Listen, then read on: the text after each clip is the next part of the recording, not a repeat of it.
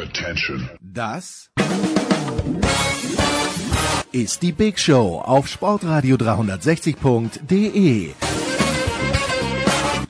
Der feuchtfröhliche Sportwanderzirkus, der jede noch so tiefgelegte Latte problemlos unterläuft. Wir schenken nur Süßgetränke aus ökologisch zweifelhaften Behältnissen aus. Wir haben nur die billigsten Schokomarzipankugeln dem Wolferl zum Andenken im Programm. Und wir finden wie kaum jemand anderer Gefallen am gepflegten Name-Dropping. Hey, I'm Jeannie Bouchard. Hier ist Nick Heidfeld. Hier ist Sven Hannawald. Hallo, mein Name ist Harald Schmidt. Hi, hier ist Markus Kuhn von den New York Giants. Hallo, hier ist Jutta Kleinschmidt. Hallo, hier ist Verena Seiler. Hallo, hier ist Fabian Ambüchen. And you're listening to Sports Radio 360. Die Big Show live aus den David Alaba Studios in München. Jetzt.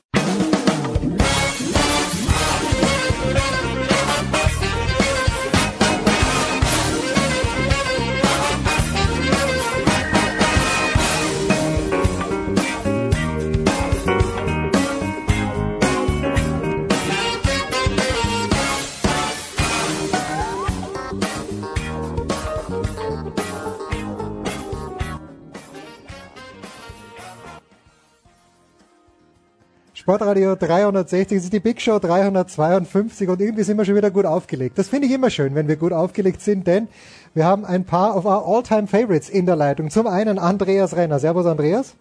Hallo. Auch von Sky im Auto unterwegs in Hamburg. Er war gerade von Amts wegen. Michael Born. Servus Borni. Guten Morgen, hallo. Und wir haben Christian Sprenger auch von Amts wegen. Heute ist was los auf den Ämtern in Deutschland, allerdings in Köln. Grüß dich Christian. Sonnige Grüße aus Köln. Dienstagabend hat Heiko Herrlich ein großes Wort gelassen ausgesprochen. Ich war so stolz auf, auf Heiko Herrlich, weil er nämlich effektiv und effizient richtig verwendet hat. Heiko Herrlich hat gesagt, Christian, die Bayern waren sehr effizient. Ich würde sogar sagen, die Bayern waren auch sehr gut. Hat Heiko Herrlich da ein bisschen untertrieben äh, oder waren die Bayern wirklich nur gerade dann da, wenn es eben besonders dringend war? Sven Ulreich war überragend und der macht zwei Dinger zunichte. Und dann waren sie tatsächlich da und haben das Ding zugetütet oder eingetütet, so rum, bevor du mich schältst. Nein, nein, das ist, äh, ich schelte dich. Ich, ich, ich glaube, was der Kollege Herrlich meinte, ist, äh, ich verlasse mich jetzt mal auf die Zahlen der Kollegen vom Kicker, die schreiben, Chancenverhältnis zwischen Leverkusen und München 8 zu 9, Endergebnis 2 zu 6. Das mhm. nennt man dann wohl, die effizientere Mannschaft hat gewonnen, weil vom Spielverlauf her wäre, wäre wahrscheinlich ein Unentschieden darstellbar gewesen. Und ähm, wenn man sich anschaut, was passiert, die, die Bayern führen ähm, 2-1 zur Pause und dann kommt diese Phase, Beginn zweiter Halbzeit, wo Leverkusen dran ist und wirklich zwei Riesenchancen hat, 2-2 zu machen. Ja, und dann kommt Müller und äh, fünf Minuten später kommt, äh, oder acht Minuten später kommt Thiago und dann war das Ding eigentlich durch. So sind sie die Bayern, hätte man doch da früher gesagt, oder? ja. Äh, Michael, muss man ein kleines bisschen enttäuscht sein von diesem Spiel, weil ja doch Leverkusen zweimal sehr souverän gewonnen hatte davor. Also eigentlich die zwei Mannschaften, jetzt äh, alle Schalker mögen mal kurz weghören, aber eigentlich die beiden Mannschaften, die doch am besten drauf waren in Deutschland und dann kommt so ein Ergebnis raus. Naja, die beiden haben es ja schon ganz gut gesagt. Das Ergebnis hört sich natürlich komplett anders an, als das Spiel letztendlich war. Ähm, also vom Spiel enttäuscht sein, das wäre, glaube ich, Blödsinn. Also ich habe gestern nicht geguckt, weil ich befürchtet habe, dass es eher schlimm wird. Das war furchtbar. Und habe es dann in fünf Minuten, ich habe es dann in fünf Minuten durchgespult gestern Abend. Nee, das Spiel war geil, aber äh, wäre natürlich ein anderes Ergebnis möglich gewesen. Ja. Ist das der große Test, Christian, von dem die Bayern äh, sagen, den haben sie gebraucht? Äh, weil man immer noch nicht weiß, nach Sevilla, nach Besiktas, wie gut sie wirklich sind. Sind die Bayern wirklich so gut? Naja, du hast ja schon gesehen, wenn wir jetzt über Chancenverhältnis reden und wenn wir über zwei Großtaten von, äh, wenn wir über zwei Großtaten von Sven Ulreich reden, heißt das ja auch, dass er eingreifen musste, weil die Vorderleute jetzt nicht so richtig äh, auf dem Posten waren. Ja. Ich bin sehr gespannt, wie die, wie die Abwehr dann äh, besteht gegen Real. Also insofern sicherlich ein Test, aber äh, das jetzt eins zu eins zu übersetzen und daraus zu schließen, jo, die hauen Real jetzt weg, da bin ich äh, weit von entfernt. Andreas, wo beginnt da immer die, die Fehlerkette, dass Sven Ulreich eingreifen muss? Äh, also ich glaube jetzt Nummer eins, offensiv hat Leverkusen halt eine äh, ne, ne, ne große Qualität. Also das wollen wir, also sagen wir mal, spielerisch hat Leverkusen eine große Qualität. Was sie in diesem Spiel nicht hatten, war im Abschluss eine große äh, Qualität zu haben und die, die können äh, so einer Mannschaft, die können eigentlich sehr vielen Mannschaften Probleme bereiten ähm, und äh, haben sie in diesem Fall auch getan. Ähm, wenn wir uns die, wenn wir uns die Bayern ähm, Abwehr angucken und äh, und das ganze das ganze Konstrukt, das war halt grundsätzlich mal ein relativ offenes Spiel. Darauf haben sich die Bayern ja äh, auch eingelassen. Ähm, äh, das heißt, da kann man dann mit mit äh, wenn der Gegner mit Tempo kommt schon mal schon mal Probleme äh, kriegen. Und wenn wir jetzt in der Bayern-Abwehr darüber reden, wer dann da was kann, ähm, Mats Hummels ist jetzt zum Beispiel in, in einem Alter, wo man jetzt nicht mehr sagen kann, dass er der größte Sprinter ist. Ähm, das heißt, da, da, da müssen die Bayern dann schon schauen, Boateng, der mehr Geschwindigkeit hat, dass Boateng äh, bei äh, Hummels bei bei äh, Ding bei, bei Bällen, die in die Tiefe gehen, ein bisschen äh, bisschen äh, absichert und so. Aber da kann es äh, da kann es schon mal Probleme geben. Nur die Schwierigkeit, die, wenn wir jetzt von Real reden, Real hat auch die Spieler, die mit Tempo richtig viel Qualität haben und äh, die Bayern-Abwehr vor Probleme stellen kann. Der, der große Haken für Bayern bei dem Spiel ist, dass Real Madrid effizienter ist als Bayer Leverkusen. Ach, da sind wir wieder bei meinem Lieblingswort. Die sind äh, effizienter. Michael nach vorne hin, äh, Robert Lewandowski hat mal wieder ein Tor getroffen. Ich weiß gar nicht, wer es letzte Woche hier gesagt hat, dass er von Lewandowski, ich glaube Thomas Böcker war es, dass er von Lewandowski ein bisschen enttäuscht ist. Äh, nach vorne hin alles okay bei den Bayern? Wie viel Tore haben die gerade gemacht? Nee, aber ich meine ganz grundsätzlich. Also gerade gerade jemand wie Lewandowski, der, äh, wo ich immer sage, na, der hat gegen Real Madrid schon mal, waren es vier oder waren es drei, die er für Dortmund gemacht hat, wenn es nicht sogar vier gewesen sind. Und da habe ich letzte Woche den Einwand gehört, naja, das muss er mal wieder auf großer Bühne zeigen. Das war jetzt doch eine große Bühne. Ja, also, also ganz ehrlich, da fehlt mir jetzt gerade irgendwie die mhm. Fantasie, da Kritik anzubringen. Äh, keine Ahnung. Also ich sehe da oh, momentan keine schon, Probleme. Ich kann es nicht, ich kann nicht, ich, ja, ein war ein Nein, war ein Witz. Weil sich ja erst die Gelehrten darüber gestreitet haben, ob das Tor jetzt von Lewandowski oder von Martinez war. Deshalb war ein Witz. Ich bin natürlich komplett bei dir.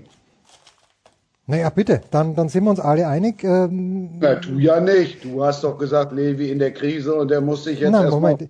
Ich, beweisen. Ich habe, ja, Thomas Böker, ich, ich habe zitiert Böker Thomas Böker vom Kicker, weil der war letzte Woche, war er im Stadion äh, gegen Sevilla bei diesem 0-0 und da hat er gemeint, na toll war das nicht und Lewandowski hätte schon lange nicht mehr in großen Spielen getroffen. Ich bin, ich bin nur der Überbringer der schlechten Botschaft, Andreas, wie du weißt. Manchmal, ja. Also äh, äh, der Punkt ist, äh, der Punkt ist, wenn wir jetzt darüber reden, was der, wann der FC Bayern auf der großen Bühne steht, ähm, also, dann ist sowas natürlich auch schon immer wieder Definitionssache. Also ich habe grundsätzlich so ein bisschen das Problem mit diesen, mit diesen, äh, ah, der Spieler bringt in den großen Spielen nicht seine Leistung, weil das basiert meistens darauf, dass die Spiele, in denen er gut ist, im Nachhinein nicht als groß definiert werden. Selbst wenn es ein WM-Viertelfinale ist, ist es dann angeblich kein großes Spiel. Ähm, also das habe ich, das habe ich im, im, im Fußball tausendmal gehört, auch die Diskussion um Mesut Özil, das findet auch immer auf dem Niveau statt. Im Football gibt's das auch. Ähm, man hat erst dann ein großes Spiel sicher gewonnen, wenn man das Finale gewonnen hat, weil alles andere kann man, kann man dann im Nachhinein kleinreden. Aber ich würde jetzt, ich würde jetzt mal sagen, Halbfinale im DFB-Pokal geht als großes Spiel durch, nach meiner, äh, nach meiner Definition, Interpretation. Ja. Und, ähm, und deswegen, ja, äh, ich äh, äh, kann aber insofern nachvollziehen, was äh, ähm, äh, Thomas gesagt hat, weil also erstmal der ist so schaut mehr Bayern-Spiele und intensiver als ich das tue. Ähm, der hat Bayern-Trikot an, nicht zu vergessen. das noch dazu. Ähm, aber wir wissen ja auch, die eigenen Fans sind ja häufig die kritischsten. Ne?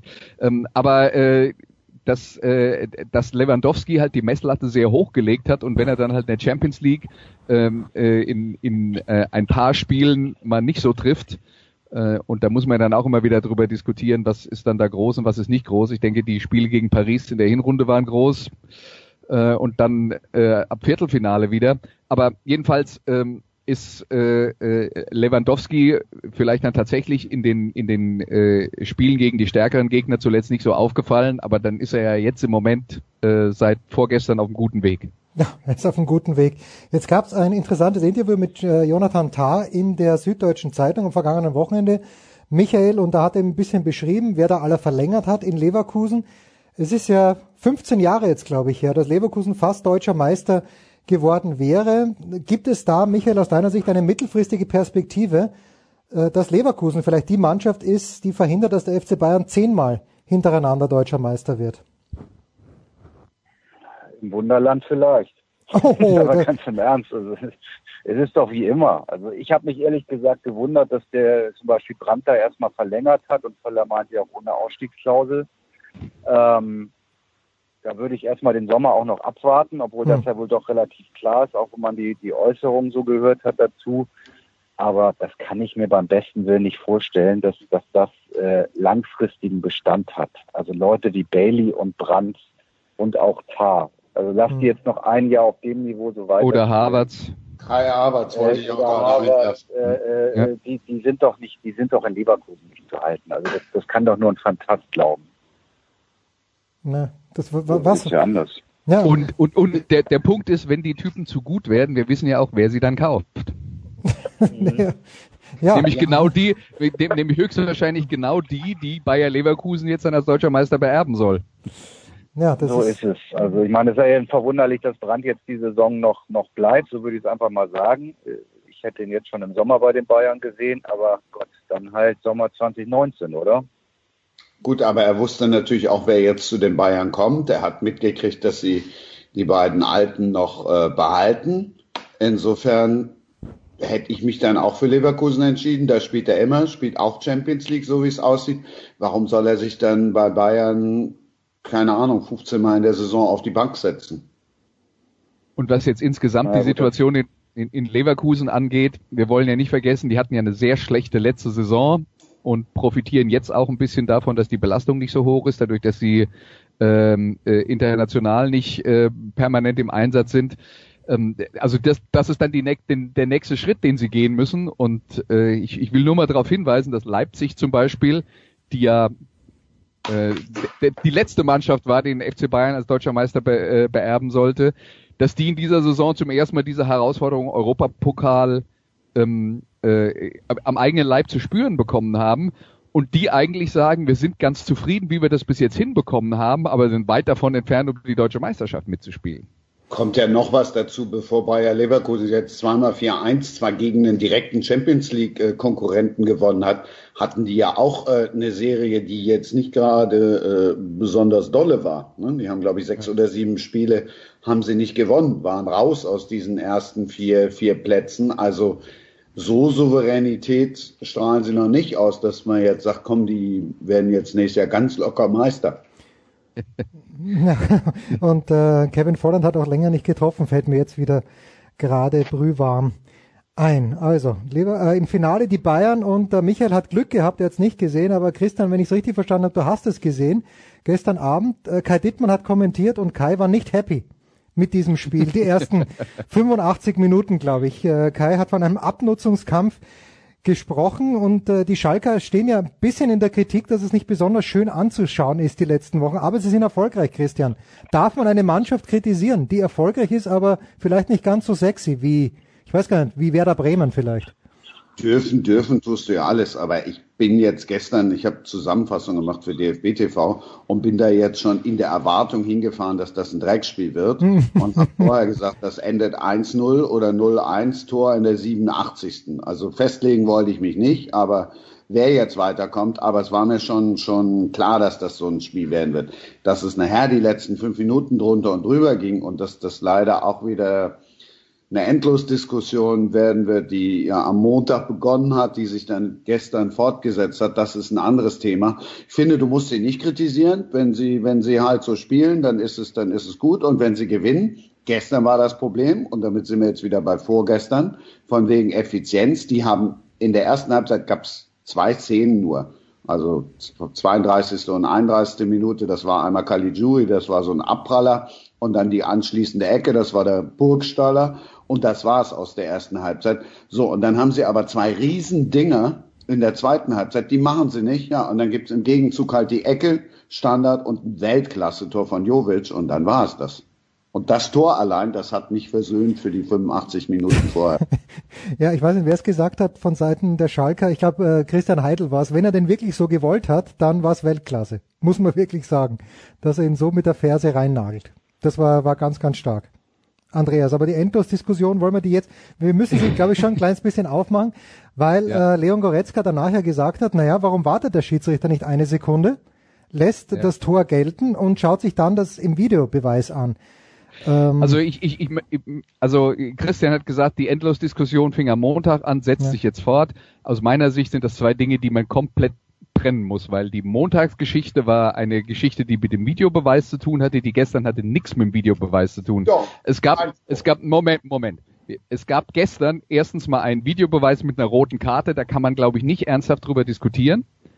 Und zweitens. Absolut kann man Nein. absolut drüber diskutieren. Nein, das war eine offene Sohle. Das, war, das war eine offene, meinst du das, das war eine offene Sohle. Du, du hast doch gesehen, du hast doch gesehen, dass Bobic auch schon darüber diskutiert. Dass, dass, ja, natürlich, man kann, man kann drüber diskutieren. Genau man kann ja. alles, man kann alles, aber ja. man redet dann halt auch Blödsinn, wenn man das tut.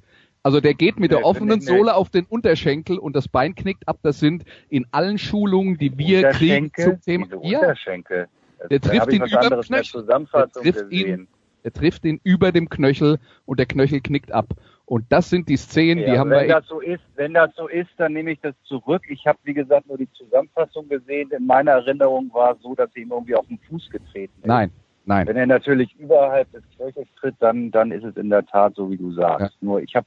Und ich, ich will nur sagen, das sind, das sind genau die, das sind genau die Szenen, die wir in den Schulungen äh, ähm, und naja, die die Vereine ja bekommen, immer, immer zu sehen wenn, bekommen. Wenn, ja. wenn, es, wenn, es, wenn es so ist, hast du recht. Äh, mein Eindruck war ein anderer und so habe ich dann auch Bobic verstanden. Wenn der Knöchel umknickt, dann gibt es keine zwei Meinungen, das ist wahr. Ja.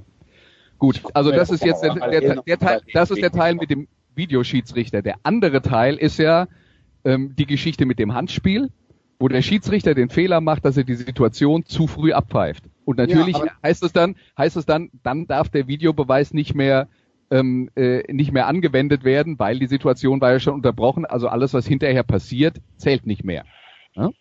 Aber, also das, ist ja doch beim Videobeweis. Nochmal, wenn du dich mittlerweile daran richtest und sagst, du hast den Videobeweis, dann darf er da nicht pfeifen, dann muss er abwarten. Ja, und das mag ja, ja aber, aber das ist der Fehler des Schiedsrichters und äh, äh genau das war's. Es war schlicht und einfach ein Fehler des Schiedsrichters, der erstens die Situation falsch wahrgenommen hat, wobei ich jetzt ihn da auch ein bisschen in Schutz nehmen muss, weil diese Brustballannahmen deswegen für die Schiedsrichter immer sehr schwer zu, zu ähm, beurteilen sind, weil die Spieler ganz häufig die Arme dabei nach oben nehmen um den Ball besser kontrollieren zu können, um ein besseres Gleichgewicht für den Körper zu haben. Und das hat Di Santo auch gemacht. Und wenn man da schräg drauf schaut, sieht das für den Schiedsrichter wahrscheinlich so aus, als spielt er einen Ball mit der Hand oder das kann ganz leicht passieren. Und er war sich offensichtlich total sicher und hat deswegen sofort abgepfiffen.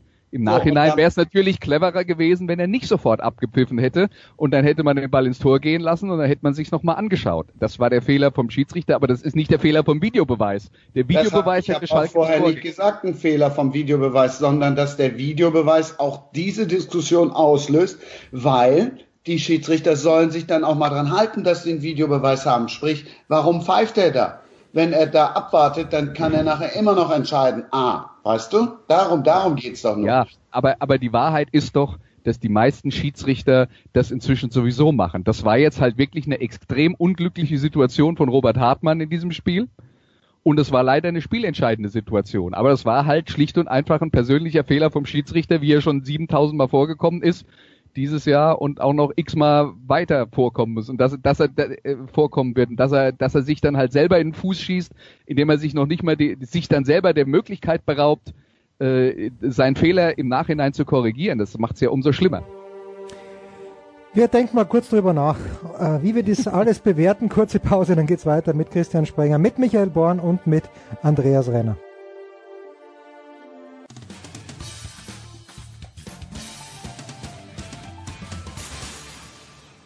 Hallo, hier spricht Thorsten Leidenhardt, Headcoach von Ratio Ulm und Sie hören Sportradio 360.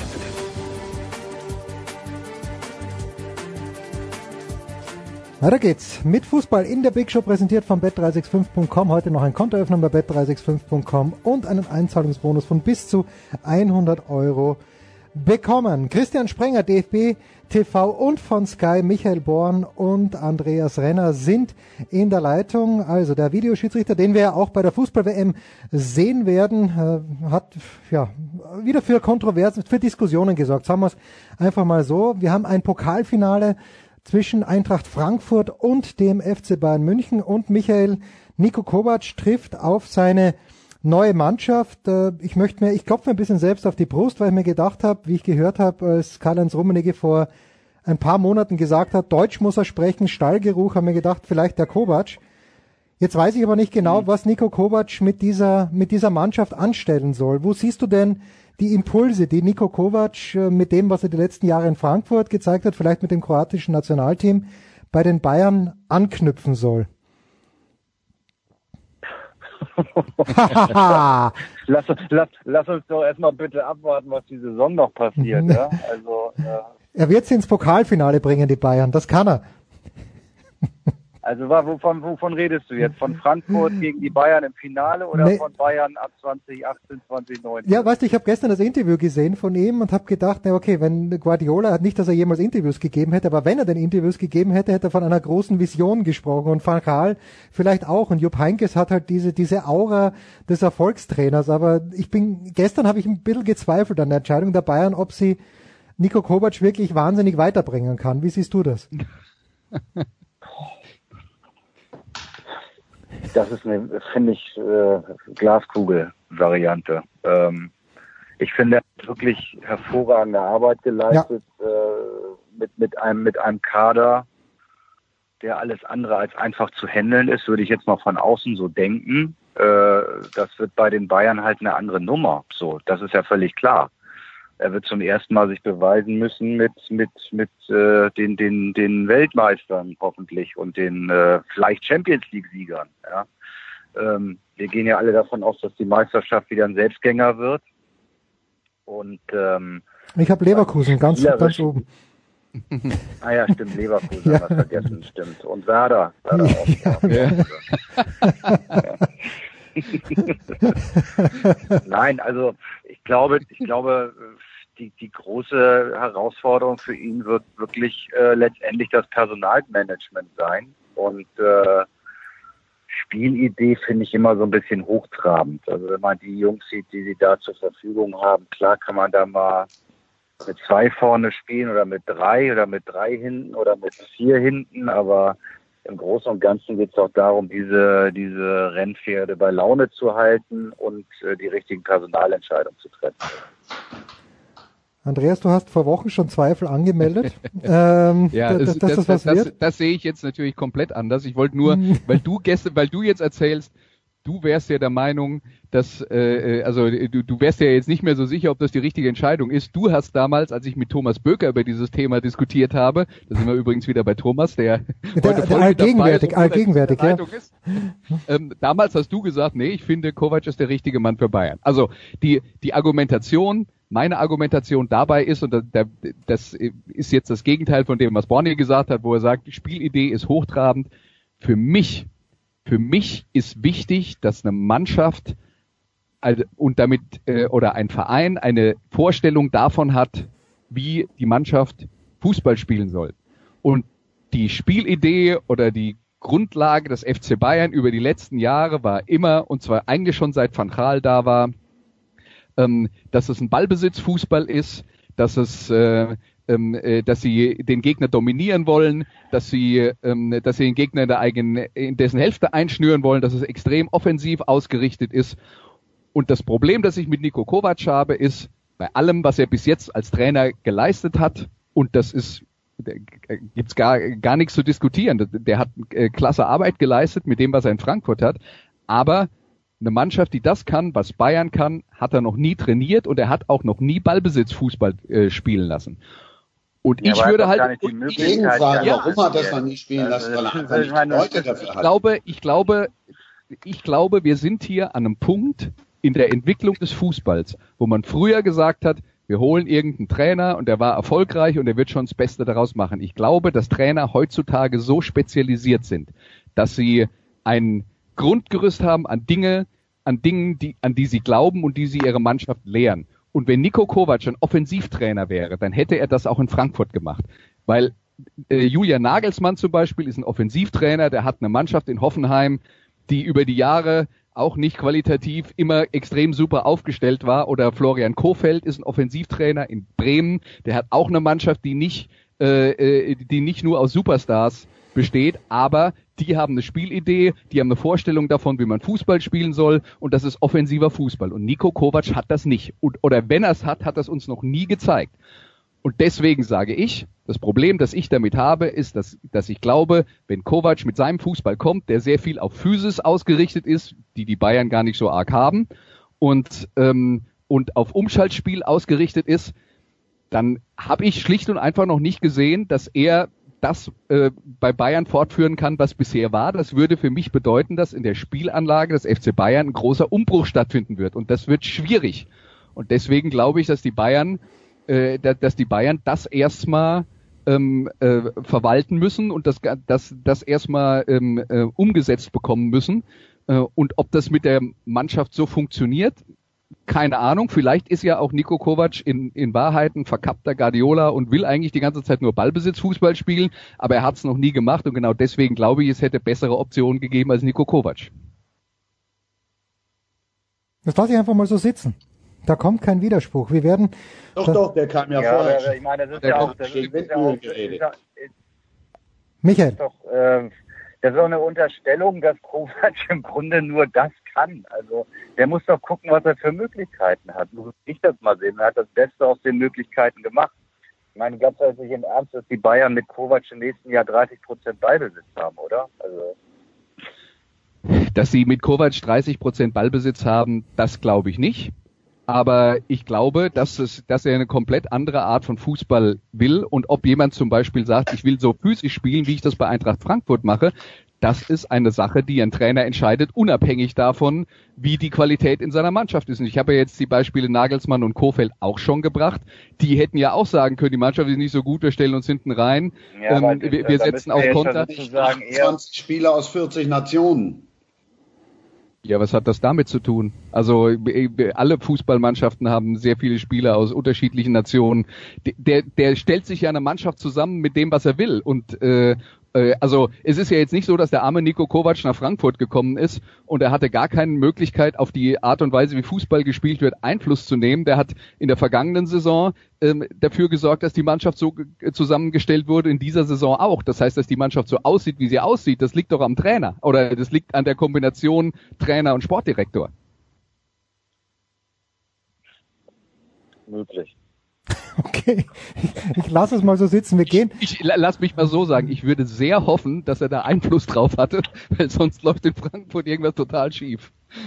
Ja, ich. Naja, also ich meine, du weißt ja, in erster Linie gibt ja normalerweise schon eher der Club die Vorgaben, ne? Und der Trainer setzt um. Und das wird in Frankfurt im Groben natürlich auch so sein. Natürlich haben die eine Absprache mit Bobic, äh, was sie jetzt machen. Und die liegen ja auch auf einer Wellenlänge äh, bis äh, vor ein paar Wochen.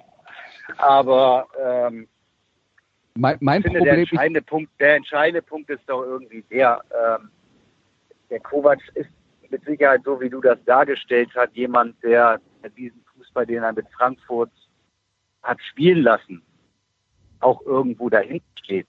Ja, aber du glaubst doch nicht, dass der nicht auch gerne äh, mit Bayern München irgendwie ganz anders spielen möchte. Das kann ich mir einfach nicht vorstellen. Er hatte doch bis jetzt einfach nicht die Möglichkeit dazu wenn du kannst das finde ich auch nicht mit Nagelsmann und Hoffenheim vergleichen, weil äh, aber mit Kofeld in Bremen kann man es auf jeden Fall vergleichen. Spieler genommen. Aber ja, aber ist doch ein Unterschied, Andreas, ob du jetzt ein Audi A4 hast oder ob du ein Porsche hast. Natürlich fahre ich mit dem Audi A4 anders als mit dem Porsche. Und das wird Nico Kovac auch nicht anders halten. Das mag sein, aber ich glaube, ich glaube, ich glaube trotzdem, also ich glaube trotzdem, dass die Rolle des Trainers heutzutage so komplex ist, dass man nicht, dass jeder hat eine Vorstellung davon, wie man grundsätzlich Fußball spielen lassen will und jeder Trainer hat eine eigene Handschrift. Ich sage euch, wenn ein, ein, wenn ein Verein einen Trainer wechselt, dann kann man im nächsten Spiel im nächsten Spiel sofort die Unterschiede sehen in den, in, in den Vorstellungen davon, wie Trainer Fußball spielen lassen. Bei jeder, bei praktisch jedem Trainerwechsel. Das ist vielleicht dann anders, wenn der Cheftrainer entlassen wird und ein Assistent, der vorher schon dabei war, übernimmt. Aber sogar dann äh, passiert es häufig, dass die, äh, dass die Spielweise der Mannschaft sich umstellt. Der Trainer ist extrem prägend für die Spielweise und ich hätte keinen Trainer verpflichtet, der das, was, also wenn, wenn meine Vorstellung als FC Bayern ist, ich möchte fußballerisch so weitermachen, wie das bis jetzt war, grundsätzlich, dann würde ich keinen Trainer verpflichten, der das bis jetzt noch nicht gezeigt hat, weil das ist eine Hochrechnung, dass der das, ihr, ihr sagt, natürlich kann der das. Weil, nein, ich, ich glaube, wir reden heutzutage im Trainerjob von so viel Detailarbeit.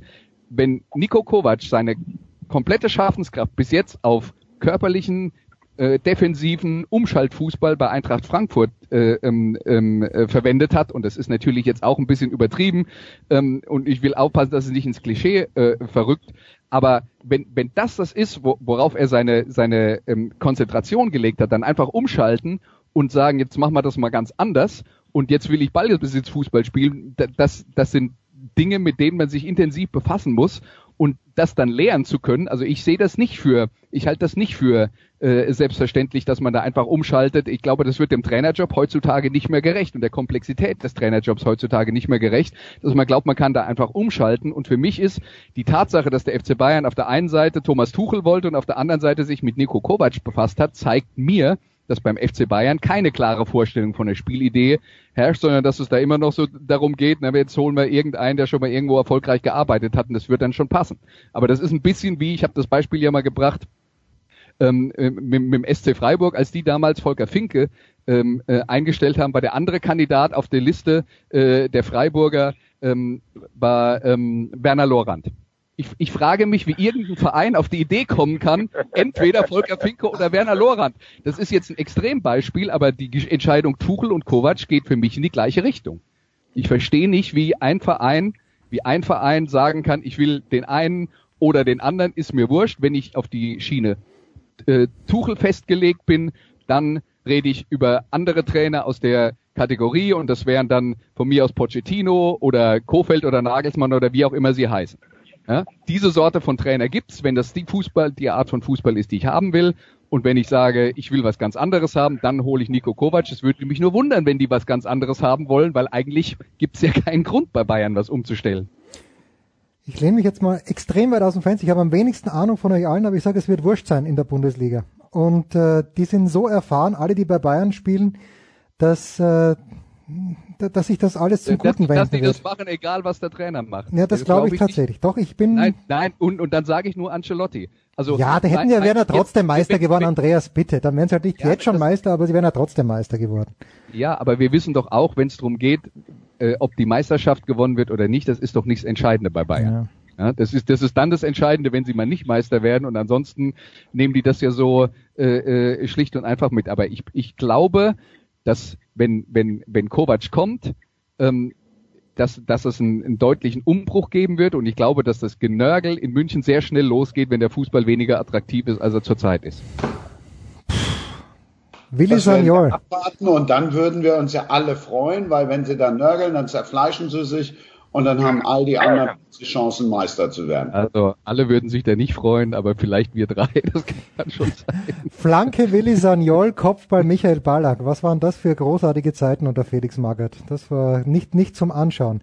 Michael, ich mache mir, ich mache mir um zwei Dinge Sorgen. A, um den SC Freiburg und, und B, darüber oder darum, dass es im kommenden Jahr doch kein Derby in der zweiten Liga zwischen den zwei Hamburger Vereinen geben wird. Welche ja, Sorten? Wir, wir kriegen, ja noch nicht, wir kriegen nicht mal ein Derby in der dritten Liga hin. Das heißt zumindest so, als ob die zweite des HSV noch eine gute Chance hat aufzusteigen, aber selbst das äh, rückt in weite Ferne momentan. Also der Derby wird anscheinend wirklich äh, kein Thema nächste Saison. Bricht Panik aus schon bei St. Pauli? Ja, nach außen hin nicht. Nach außen hin nicht. Volles, volles Vertrauen zu Herrn Kautzinski, so Herr Stöber lass uns das Wochenende mal abwarten. Ja. Aber zu Freiburg vielleicht noch ein Wort, Christian oder auch Andreas. Äh, ich, ich, ähm, ich habe ja mal gemeint, mit Gaub hier 29 Punkte reichen, weil Mainz die Punkte nicht mehr machen wird. Jetzt gab es am Montag dieses 2 zu 0, das nicht zur beruhigenden Gemüter beigetragen hat. und äh, Freiburg arg gefährdet, spielt jetzt in Hamburg, Christian. Was erwarten wir uns da von diesem Spiel? Ungefähr so ein Champagner-Fußball wie, wie gestern. gestern. Ah, so, so stark wird's werden, okay. Nein, wahrscheinlich wird es glaube ich jetzt nicht. Am, nein, das ja. wird so ein furchtbares Spiel wie am Montag Mainz gegen Mainz gegen Freiburg. Das war wirklich das Schlimmste, was ich seit Ewigkeiten gesehen habe, mal abgesehen davon, dass du Ohrenschmerzen hattest. Also es war wirklich unterirdisch. Ich rechne damit, dass es morgen auch da so ein Kackspiel geben wird und ich rechne damit, dass der HSV gewinnt.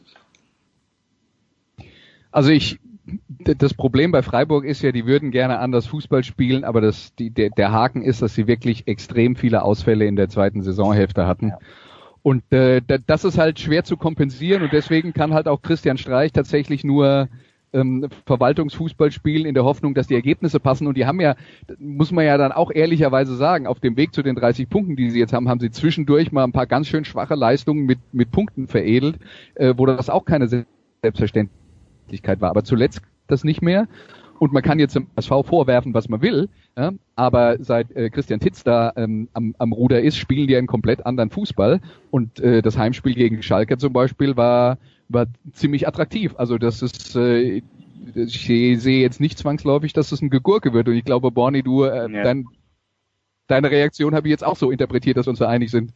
Nein, nein, nein. Also die, die, das war ja so ein bisschen Beleg für deine These, ja, von wegen mit Trainer irgendwie verändert sich was. Ja, das kann man beim HSV definitiv unterstreichen. Ähm, auf der anderen Seite hat er so für mich ein bisschen seinen Zauber verloren, weil nämlich dann auch wieder genau das eingetreten ist, dass jemand äh, auf seinen Standpunkt beharrt. Ich habe das Spiel in der Konferenz gemacht letzte Woche äh, in Hoffenheim oder in Sinsheim. Und da ist er halt auch genauso aufgetreten vom Personal wie gegen Schalke, wo man denkt, ja, das das ist mutig, aber es war im Endeffekt war es naiv, sogar, sogar zu spielen. Und das Ergebnis war eine Farce. Also die hätten eigentlich sechs, sieben, acht Stück kriegen müssen. Mhm. Ähm, und da kann man sich dann auch fragen, okay, ähm, ist der eigene Zauber so wichtig äh, oder muss ich vielleicht dann auch mit ein bisschen Hirn äh, doch ein bisschen defensiver spielen auswärts und das im nächsten Heimspiel dann wieder so machen, wie ich das gegen Schalke gemacht habe. Also insgesamt Verbesserung da, aber ähm, letzte Woche ist schon äh, ja, ein bisschen nachdenklich, was, was Christian Titz betrifft. Und ich glaube, in Hamburg bin ich da jetzt nicht der Einzige. Und äh, in der, in der, in der obersten Führung, wenn man von Führung beim HSV gerade sprechen will, hat er jetzt wohl momentan auch nicht die allerbesten Karten. Ihr habt fantastische Karten für dieses Wochenende. Ich vermute, dass ihr alle drei äh, entweder sogar im Stadion seid äh, bei einer Einzelpartie oder zumindest die Konferenz macht. Christian, du bist Konferenz unverdächtig. Wo wird's dich an diesem Wochenende hintreiben? Ich gucke Konferenz nicht. Ah, ich, bin, ich, ich, bin am Samstag in Stuttgart, freue mich total. Ich auch, ich auch. Christian, wann fährst du nach Stuttgart? Ich bin den ganzen Tag und zwar direkt neben dem, direkt neben dem Fall, da müssen wir uns endlich mal die Hand schütteln. Wann fährst du hin? Ja. Äh, ich komme irgendwann um zwischen 12 und 1 an. Also da komme ich auch an dieser Halle vorbei, wenn du da bist. Genau, ich bin an, ich bin an dieser Halle, die genau 20 Meter vom Stadion entfernt ist. Ja. VfB also, gegen Bremen, glaube ich, oder? Ich überlege genau, sogar, ob ich rein will. Ich total drauf, weil ja. ich endlich mal das äh, Neue in Gänsefüßen Werder Bremen sehe. Freue mich echt total drauf. Und dann am Sonntag bin ich dann beim Augsburg gegen Mainz und äh, ja. Da, da freue ich mich nicht drauf, okay. Da freue ich mich drauf, dass ich nachher eine Rechnung schreiben kann. Äh, das ist auch schön. Andreas, wofür mhm. schreibst du an diesem Wochenende deine Rechnung? Ich mache eine Zusammenfassung von Köln gegen Schalke. Oh, das ist auch ein mühsames Spiel. Da, da sehe ich, ein, sehe ich ein souveränes 3 zu 0 von, von Schalke. Michael, wo wirst du am Wochenende? Abstieg. In Köln, schade. ich weiß. Ja, also es könnte der Kölner Abstieg sein und äh, selbst wenn, wenn Schalke souverän gewinnt, dann gewinnen sie souverän 1-0, aber 3-0 okay. nee. okay. Michael, wo wirst du an diesem Wochenende zu hören sein? Ja, man glaubt kaum, es ist nochmal ein letztes äh, Spiel in Hamburg seit, ich habe mal nachgeguckt, Oktober 2015, also gerade nochmal rechtzeitig anscheinend, um hier Erstliga-Fußball zu sehen. Einzelspiel in, am Samstag um 15.30 Uhr auf Sky mit Michael Born. Das war unser Fußballteil. Danke Andreas Renner, danke Michael Born, danke Christian Sprenger. Kurze Pause, dann machen wir hier weiter in der Big Show 352.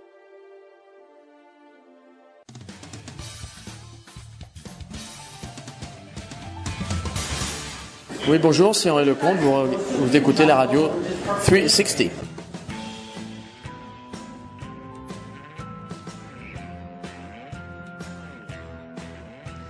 Es geht weiter in der Big Show 352 und ja, wir stehen, also ich zumindest stehe schon sehr im Zeichen der Final, also ich stehe nicht im Zeichen, egal, ich, mich interessiert die Finalserie, das wollte ich sagen, äh, in der DL selbstverständlich und da freue ich mich sehr, dass wie schon letzte Woche und auch, glaube die letzten 17 Wochen ein kleines Update uns liefern können. Zum einen Franz Büchner von Sport 1 von der Zone. Servus Franz. Sind wir wieder. Hallo. Und du bist auch Telekom Sport natürlich, vergesse ich immer, aber du machst ja alles. Aber wenn es jemand gibt, der noch mehr macht, dann ist es Jan Lüdecke. Servus Jan. Hi, servus. Fantastisch. 4 zu 1 haben die Münchner gewonnen. Das dritte Spiel, es steht äh, 2 zu 1 in der Finalserie. Wir sind, Franz, man müsste sagen, im Tennis on Surf, aber das äh, hat ja zu Beginn der Serie nicht so ausgeschaut. Kleines Hiccup oder haben die Berliner im ersten Spiel ähm, gut aufgezeigt und konnten dann im zweiten das Break nicht halten? Die haben im ersten Spiel viel richtig gemacht, die, die Eisbären. Also vielleicht auch München ein bisschen überrascht äh, mit der mit der Spielweise, aber die haben ganz gut äh, genutzt, wo man vielleicht ansetzen kann bei München. Ähm, mhm. Wenn wir da direkt ins Detail gehen wollen, ja, ist eben auch aufgefallen, dass die die Münchner die verteidigen im eigenen Drittel meistens sehr aggressiv, auch nach außen und sinken dann mit den Verteidigern auch ziemlich stark ab, sodass dann in der Mitte auch im hohen Slot viel Platz ist. Und das haben die Berliner ganz gut ausgenutzt, haben da immer wieder Wege gefunden, dort ihren dritten Angreifer dort in Position zu bringen und dann äh, viele Schüsse zu bekommen. Und sie waren in dem Spiel auch sehr effizient und haben ihre Chancen ganz gut genutzt. Ähm, das hat ihnen auf jeden Fall geholfen in Spiel 1. Und ähm, ja, das äh, damit musste München erstmal umgehen. Und das hat jetzt scheinbar ein Spiel gedauert, aber ähm, die Effizienz ist auch bei München äh, zurückgekehrt, wenn man so will, spätestens in Spiel 2. Und deswegen äh, hat sich das Blatt da auch relativ schnell wieder gewendet. Jan, ich könnte weinen vor Freude, denn der große Franz Büchner verwendet effizient richtig. Es gibt so viele Kollegen von euch, ich möchte keine Namen nennen, aber wenn ich muss, dann tue ich's, die nicht den Unterschied zwischen effektiv und effizient kennen. Großartig, Franz. Warum, Jan, warum haben die Berliner das im ersten Spiel gut hinbekommen? Warum machen das nicht alle Mannschaften? Weil äh, das, was Franz beschrieben hat mit diesem Absinken der Verteidiger, ich kann mir vorstellen, dass das der Stil von Don Jackson ist und wenn man das weiß, dann müssten das doch mehr Leute machen oder mehr Mannschaften machen. Ja, ähm, das ist halt in, in den Playoffs muss man wirklich von Spiel zu Spiel das Ganze sehen. Und ja. wie Franz gesagt hat, München war überrascht von dieser Spielweise der Berliner. Ähm, und dann ist immer die Frage, wenn eine Mannschaft überrascht ist, ähm, findet sie in diesem einen Spiel nochmal einen Weg daraus oder brauchen sie dann quasi nochmal zwei Tage Vorbereitung, hm. um äh, im nächsten Spiel den Weg daraus zu finden. Und äh, da war es wirklich so, dass München eigentlich für mich über 60 Minuten, auch wenn sie da hinten raus nochmal rangekommen sind, ähm, keinen Weg gefunden hat. Dann in Spiel 2 waren sie schon deutlich besser eingestellt, ähm, auch noch gar nicht mal so zu 100 Prozent. Da war es wirklich einfach die Chancenverwertung, weil da war für mich Berlin hinten raus wieder die bessere Mannschaft. Also es hätte mich auch nicht gewundert, wenn, wenn die noch den Ausgleich gemacht hätten, wenn Spiel 2 in die Verlängerung gegangen wäre. Und äh, ich glaube, spätestens seit gestern muss man feststellen, ähm, Don Jackson hat die Mannschaft auf diese Berliner Spielweise aus Spiel 1 perfekt angepasst. Und ähm, Uwe Krupp wird sich jetzt was Neues einfallen lassen müssen, um München Probleme zu machen. Das heißt aber, Franz, während eines Spiels sind die Einflussmöglichkeiten eines Coaches eher gering. Also selbst in den Drittelpausen kann er nicht sein System umstellen, obwohl er in München natürlich einen ganzen Arsch voll sehr erfahrener Spieler hat. Ja gut, man kann es natürlich versuchen, aber die Frage ist halt, ob das auch dann so umsetzbar ist ähm, dieser schnellen Anpassung, äh, es ist, es ist eben gar nicht so einfach tatsächlich. Äh, das sieht man eben auch bei so einer starken Mannschaft wie München, so wie es Jan gerade beschrieben hat. Also das ist natürlich äh, leichter, wenn du da ein, zwei Tage noch hast, um sich dann wirklich auf das System, auf den Gegner nochmal ein bisschen besser vorzubereiten. Weil wenn der irgendwas Neues anbietet äh, zu Beginn eines Spiels, womit du vielleicht auch als Trainer nicht unbedingt gerechnet hättest, und ein Element, das dann den Spielern so zu vermitteln, dass die sich dann direkt perfekt darauf einstellen, innerhalb des Spiels, ist eben auch gar nicht so, so leicht. Ähm, von daher ist dann jetzt die Anpassung auch innerhalb der Serie tatsächlich eher von Spiel zu Spiel. Was im dritten Spiel, wenn ich es richtig gesehen habe, Jan aufgefallen ist, äh, wir sind beim Stichwort Effizienz, äh, die Special Teams der Münchner. Ich glaube, von vier Toren waren vier Powerplay-Tore oder zumindest drei.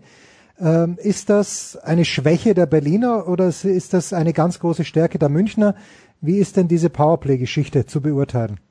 Es ist beides, definitiv. Also München spielt in der Saison mit Abstand das beste Überzahlspiel der Liga, mhm. ähm, weil sie haben auch in meinen Augen mit O'Coin und Kahun einfach die besten Kreativköpfe der Liga. Sie haben unfassbar viele starke ähm, Goalgetter in ihren Reihen, Jeffrey, Masek und, und, und, wenn die da alles haben.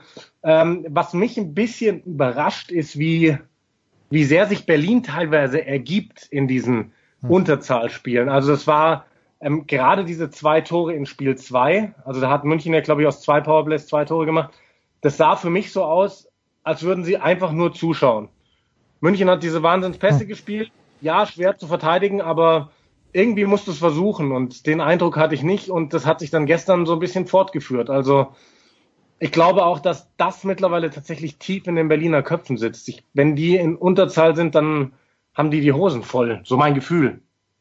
Tja, da muss man natürlich aufpassen, dass die Strafbox leer bleibt auf Seiten der Berliner Franz. Es sind nicht mehr allzu viele Tage, bis die Eishockey-Weltmeisterschaft in Dänemark beginnt. Ich bin mir, du wirst für Sport 1 natürlich am Start sein, oder? Selbstverständlich.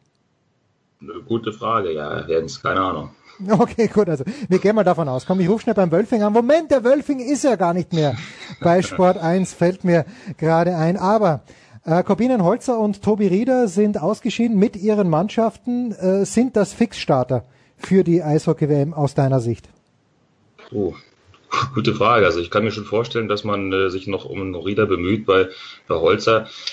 Also ich glaube, man würde nicht Nein sagen, wenn, wenn man den bekommen könnte. Es ist natürlich wie immer bei diesen NHL-Spielern wieder mal so eine Frage, ob man denn da Versicherungssummen bezahlen kann. Man hat jetzt eine sehr hohe Summe, die wahrscheinlich nicht genau definierbar ist, für äh, Herrn Dreiseitel hingelegt. Ähm, okay, das, das natürlich auch sind natürlich auch Gelder, die müssen irgendwo herkommen. Und ja. äh, auch, auch wenn es mit Olympia natürlich einen gewissen Boost gab und da vielleicht auch neue Sponsoren an Land gezogen wurden, ähm, so, so gut bestückt finanziell ist der DEB dann auch wieder nicht. Ähm, das ist eben alles eine Frage, ob die Spieler denn überhaupt wollen, ob sie können. Vielleicht hat der eine oder andere ja auch eine Blessur und sagt sich nach einer langen Saison mit einer Playoff-Runde, äh, ich, ich gehe mal lieber in den Sommerurlaub und tue mir das nicht mehr an. Aber die meisten kommen natürlich, jetzt gerade seit Markus Sturm im Amt ist. Und wie gesagt, dann die, die finanzielle Geschichte. Ähm, also mal abwarten, mal abwarten, ob die tatsächlich kommen können, ob man sie überhaupt äh, fragt und äh, ja, ob das dann auch alles geregelt werden kann. Ich dachte, dass Marc Hindelang das jetzt aus seiner persönlichen Teebeutelkasse zahlt. Ich, äh, äh, der Vizepräsident des Deutschen Eishockeybundes. Äh, wer äh, von den Finalisten, äh, Jan, das sind, äh, wie, viele Menschen sind da wirklich, die in Frage kommen? Sind das pro Team sechs, sieben, acht? Oder gibt's auch da vielleicht Kandidaten bei München, wo man sagt, okay, hat Olympia gespielt, hat jetzt hier die Finalserie gespielt, für den ist dann vielleicht die WM zu viel? Ähm, boah, das, das schwer einzuschätzen. Also von der Qualität her müssten die Jungs eigentlich dabei sein. Ähm, dann wiederum gab es ja einige Stimmen, die sagen, dass zum Beispiel Dominik Cahun in, gerade in Spiel 1, der wirkte überspielt, mhm. vielleicht war das doch ein bisschen viel. Äh, ich finde, mittlerweile wirkt er wieder ein bisschen lockerer, wieder ein bisschen frischer, aber das wird wahrscheinlich von, von Fall zu Fall ähm, entschieden werden müssen. Das müssen auch die Spieler einfach sagen. Wie fühlen sie sich? Ähm, haben sie Bock drauf? Ähm, fühlen sie sich in der Lage? Franz, was sind denn die Early Indications? Äh, wie bei Olympia haben wir uns ja nicht darüber beschwert, sondern wir haben es einfach zur Kenntnis genommen, dass die Kanadier ohne oder dass alle ohne NHL-Spieler gekommen sind. Hast du schon ein ungefähres Gefühl dafür, wie die Konkurrenz der Deutschen bei dieser Eishockey-WM aussehen wird? Alexander Ovechkin wird für die Russen wahrscheinlich nicht, außer die Penguins in Grunde zwei. Wir sprachen drüber vergangene Woche, Franz. 3-1 äh, für Pittsburgh in der Serie gegen Philadelphia. Das lassen sie sich nicht mehr nehmen. Ovechkin wird nicht am Start sein. Hast du schon eine Ahnung, wie es denn ausschaut? Also generell werden die, die, die Kader der, der großen Nationen sicherlich etwas anders aussehen als äh, bei den Olympischen Spielen. Ich habe jetzt nur mal so die ersten Namen bei Kanada gesehen und äh, da ist zum Beispiel ein, ein Conor McDavid mit dabei im Aufgebot. Der ist jetzt ja nichts Geringeres als zweimal in Folge NHL-Topscorer geworden und äh, möglicherweise der beste, talentierteste Spieler, der da aktuell so rumläuft. Nur mal so als Indikator. Also mhm. die werden äh, die gerade die Kanadier werden, glaube ich, eine deutlich bessere Mannschaft an den Start bringen. Und deshalb ist diese Weltmeisterschaft auch nicht zu vergleichen mit Olympischen Spielen. Und man sollte da, das habe ich auch schon mal gesagt, nicht erwarten, dass die deutsche Mannschaft da wieder auch wieder so durch, durchläuft und da irgendwie um, um den Titel mitspielt. Ähm, weil, wie gesagt, gerade die Nordamerikaner werden äh, deutlich stärker da auftauchen und äh, vertreten sein. Das äh, sind zumindest so die ersten Namen, die man so liest, aber das ist natürlich alles noch nicht fix, weil auch die sind noch in der Vorbereitungsphase und warten noch ab, wer da vielleicht noch so ausscheidet in der NHL und dann dazukommt. Und dann werden die da schlagkräftige Truppen an den Start bringen, weil das auch sicherlich für diese Nationen wie Kanada, wie auch dann Schweden, die dann da so überraschend gescheitert sind am deutschen Team, sicherlich jetzt auch trotzdem das nur in Anführungsstrichen eine Weltmeisterschaft ist, ähm, trotzdem jetzt natürlich eine, eine Frage der Ehre dazu zeigen, dass man äh, international besser ist als das, was man im Februar gezeigt hat. Ist äh, Conor McDavid, nur damit, damit ich es richtig zusammenkriege, spielt mit Leon Dreiseitel in einer Mannschaft, ist aber noch, äh, Franz, ein halbes Level über dem Dreiseitel einzuschätzen oder spielen die komplett unterschiedliche Positionen und sind nicht vergleichbar? Naja, die spielen auch häufiger zusammen, in einer Reihe zum Beispiel und ähm, nicht die ganze Saison über, das wird auch immer wieder geändert, aber die sind halt auch zwei, die sehr gut miteinander harmonieren können. Aber das ist nochmal ein anderes Talentlevel, ganz einfach. Das ist auch eine etwas andere Spielweise, die beide an den Tag legen. Ähm, Conor McDavid ist halt einfach ein Ausnahmetalent, das äh, selbst für kanadische Verhältnisse und das will einiges heißen. Und wie gesagt, seit zweimal in Folge in der NHL Topscorer zu sein mit äh, über 100 Punkten, das ist schon, das ist schon außergewöhnlich.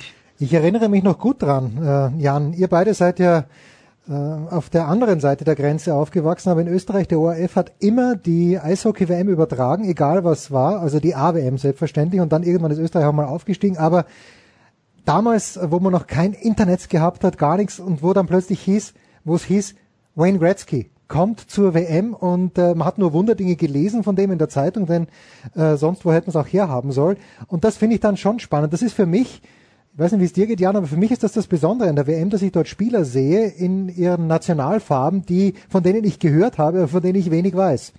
Ist das auch ein Reiz für dich, mein Lieber? Ähm, nein, also ich muss sagen, ich verfolge die ganzen nordamerikanischen Ligen gar nicht großartig. Also weder NHL noch NBA noch sonst irgendwas da drüben. Mir ist das einfach alles zu weit weg. Ja, das ist höheres Niveau, aber hm. ähm, ich beschäftige ich mich mit dem, was wir hier vor der Haustür haben, DEL, BBL und so weiter und so fort. Und von dem her bin ich jetzt da gar nicht mal so der Allerinteressierteste an diesen ganz großen Namen, weil ich es auch so eben nicht so großartig verfolge. Das bricht mir jetzt ein ganz kleines bisschen das Herz, aber ich verfolge auch nur die Resultate, habe im zufällig gesehen, dass Pittsburgh, ich glaube 5-0 haben sie gewonnen und äh, äh, Bill Crosby, Bing Crosby hätte ich fast gesagt, Sidney Crosby glaube ich, zwei Assists, zwei Tore. Franz, du bist ein Mann, der viele Aufträge hat. Wo werden dich diese Aufträge an diesem Wochenende hinführen? Ähm, heute Donnerstag ist äh, nochmal Darts auf dem Speiseplan. Ja, Darts Premier League für Sport 1, dann morgen Freitag. Stopp, stopp, stopp, stopp, stopp. Darts Premier League sehe ich da den Sujovic. Nee, leider nicht. Der ist nämlich schon aus diesem Wettbewerb ausgeschieden, der Mensur. Der hat sozusagen die zweite Phase nicht erreicht, weil der da zehn an den Start gehen und nachdem alle einmal gegeneinander gespielt haben, werden die zwei schlechtesten dann rausgenommen. Oh Gott. Und der Menso hat leider nicht auf äh, einen der ersten acht Plätze geschafft. Was hat jetzt Max Hopp eigentlich gewonnen? Ich habe nur den Tweet gesehen und irgendwie habe ich da Wahnsinn neben dem Tweet gelesen, aber ich habe nicht gelesen, was er denn gewonnen hat. Er hat jetzt am letzten Wochenende in Saarbrücken die German Darts Open gewonnen. Das ist ein großes Turnier der PDC mit allen großen Namen, die da so rumlaufen. Hm. Und es ist das erste Mal, dass ein deutscher Spieler ähm, in diesem Bereich der, der Profitour ein solches Turnier gewinnt. Und er hat da unter anderem Peter Wright, die Nummer zwei der Welt, geschlagen, hat den Weltmeister Rob Crosby gezwungen und im Finale Michael Smith. Das sind zum Beispiel drei Spieler, die bei dieser Premier League dabei sind, wo hm. tatsächlich nur das Beste vom Besten rumläuft.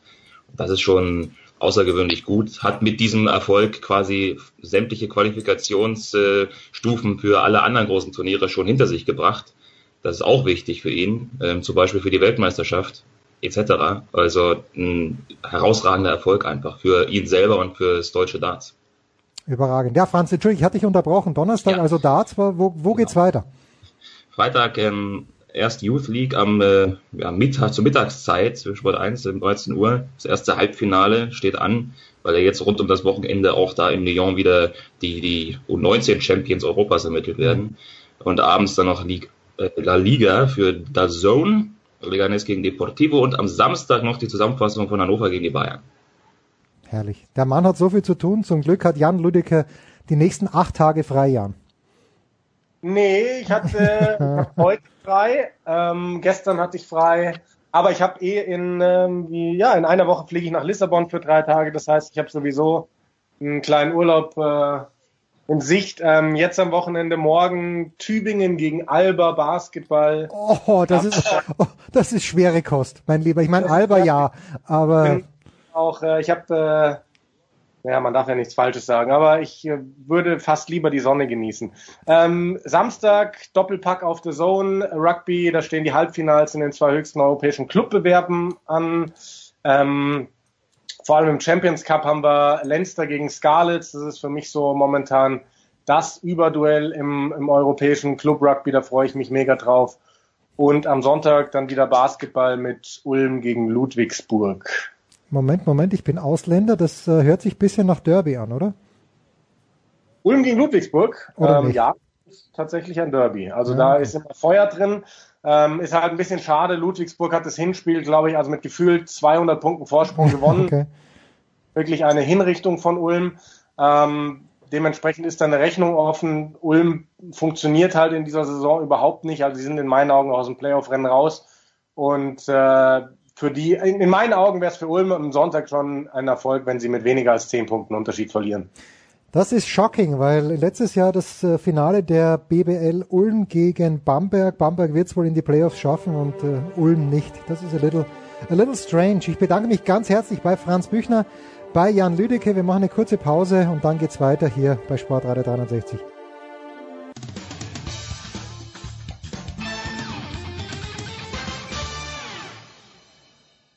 hallo, hier spricht Stefan Kunz vom 1. FC Kaiserslautern und Sie hören Sportradio 360.de. Sportradio 360, die Big Show 352. Wir gehen weiter zum Motorsportteil und äh, ich freue mich, dass wieder mit am Start sind äh, zum einen von motorsport.com Stefan Ehlen. Servus Stefan. Seid gegrüßt miteinander. Und in Tübingen, da bin ich da vorher, glaube ich, vorbei fast, wenn ich nach Stuttgart war, fast, sitzt Stefan de Voice Heinrich. Servus de Voice. In der Tat, ich sitze jetzt bei schönsten sommerlichen Temperaturen und freue mich auf deine Gesprächsthemen, lieber Jens. Oh Gott, das setzt er mich gleich wieder unter Druck zu Beginn. Als ob ich jetzt mit anderen Themen um die Ecken kommen würde, außer das, Fangen wir mit dir an, Stefan Ehlen. Jos Verstappen hat gesagt, Jos Verstappen auf All People hat gesagt, naja, äh, der Max äh, muss sich ein bisschen zurücknehmen. Sagt er das zu Recht oder sagt er das aus taktischen Gründen, der Vater Jos? Also ich glaube, er sagt es tatsächlich ein bisschen zu Recht. Ähm, weil so allmählich stellt sich da ein gewisser Trend ein, dass der Max Verstappen halt doch hin und wieder ungestüm agiert und irgendwann muss da aber so ein gewisser Reifeprozess einsetzen, wenn er nicht ewig als Crashpilot gelten will. Also er ist spektakulär, er fährt super klasse, der Mann hat richtig viel Talent, aber er baut momentan ein bisschen zu viel Mist und äh, da ist vielleicht einfach ein Tick zu viel Risiko, zu viel Brechstange im Spiel. Das muss nichts Schlimmes sein, das haben wir auch von, von anderen großen Rennfahrern in der Vergangenheit gesehen. Beispiel Michael Schumacher, der hat sich damals, als er in der Formel 1 ankam, auch direkt mit Senna und Prost und wie sie alle hießen, angelegt. Das ist schon ein Zeichen davon, dass der es richtig drauf hat, dass der unbedingt will und das auch kann. Aber wie gesagt, es geht momentan ein bisschen zu viel schief und da muss er dringend schauen, dass er den Trend etwas umkehrt. Also seine erste Saison war furios. Im Regen Nico Rosberg auf der Außenbahn überholt und alles möglich. Ähm, das war schon echt erste Sahne und jetzt fehlt so ein bisschen der nächste Schritt von vielversprechendes Talent bis wirklich Profi. Und ich glaube, da wird dieses Jahr eine ganz entscheidende Saison. Wir erleben ja gerade auch, dass Daniel Ricciardo für Red Bull den ersten Saisonsieg eingefahren hat, eben weil er gut überholt hat, kompromisslos überholt hat, aber sein Auto halt auf der Strecke gehalten hat. Und das ist was ganz Entscheidendes, weil der Sieg in China am vergangenen Wochenende, der hätte auch Verstappen äh, kriegen können. Locker. Der lag auf der Strecke ja vor Ricciardo, aber hat es dann zweimal weggeschmissen und am Ende gewinnt der Teamkollege. Das heißt, dieses Teamduell dieses Jahr wird höchst interessant, weil Ricciardo wird ja auch sehr, sehr hoch eingeschätzt. Und Verstappen, der auch als kommender Weltmeister gilt, der wird gut daran tun, wenn er sich jetzt ein bisschen darauf konzentriert, dass er auch mal ein paar gute Ergebnisse einfährt. Spektakulär hin oder her, aber Punkte sind am Ende das, was zählt, weil nur mit Punkten wirst du Weltmeister. The Voice, das erinnert mich ein bisschen dran. Vor ein paar Jahren äh, ist ja Sebastian Grosjean dieser Ruf vorausgeeilt, dass er ein absoluter Bruchpilot wäre, aber immer schnell. Äh, der Verstappen ist besser als der Grosjean, oder nicht? Ja, ist er, ganz sicher. Aber ganz klar, äh, das, die Formulierung Schlagabtausch bekommt eine völlig neue Bedeutung bei Max, der es wirklich absolut übertreibt. Ähm, und genau wie, wie Stefan Ehles gesagt hat, der direkte Vergleich mit seinem Teamkollegen, der gezeigt hat, mit diesem aktuell für die Rennstrecke in China, in Shanghai optimal ausbalanciertem Red Bull, wenn die auch dann noch auf dem Kommandostand die richtige Strategie machen und es besser machen als Mercedes und Ferrari, dann musst du da sein. Also sie haben sicherlich noch einen Leistungsnachteil. Ähm, der Renault-Motor dürfte, dem dürften noch knapp 50 PS fehlen auf Ferrari und auf Mercedes. Wenn du aber mal so eine Situation hast, dass die anderen beiden ein bisschen schwächeln, die anderen beiden großen Teams, musst du da sein. Und Ricciardo hat es perfekt gemacht, zumal dessen Vertrag ausläuft. Also der hat momentan die ganz, ganz, ganz große XXL-Lächeln auf dem Gesicht. Und ähm, Max Verstappen muss tatsächlich ein bisschen in sich gehen, ohne gleichzeitig seine Einsatzfreude vermissen zu lassen. Das ist natürlich ganz klar für einen jungen Mann äh, ein schmaler Grad. Aber ich sehe es genauso, äh, vielleicht auch nicht ganz so, genauso wie, wie Stefan Ehlen und genauso viele andere in der Formel 1. Er muss jetzt tatsächlich nach fünf Crashs und fünf Fehlern abflügen in den bisher drei Grand Prix, ist das natürlich viel zu hoch, das geht gar nicht.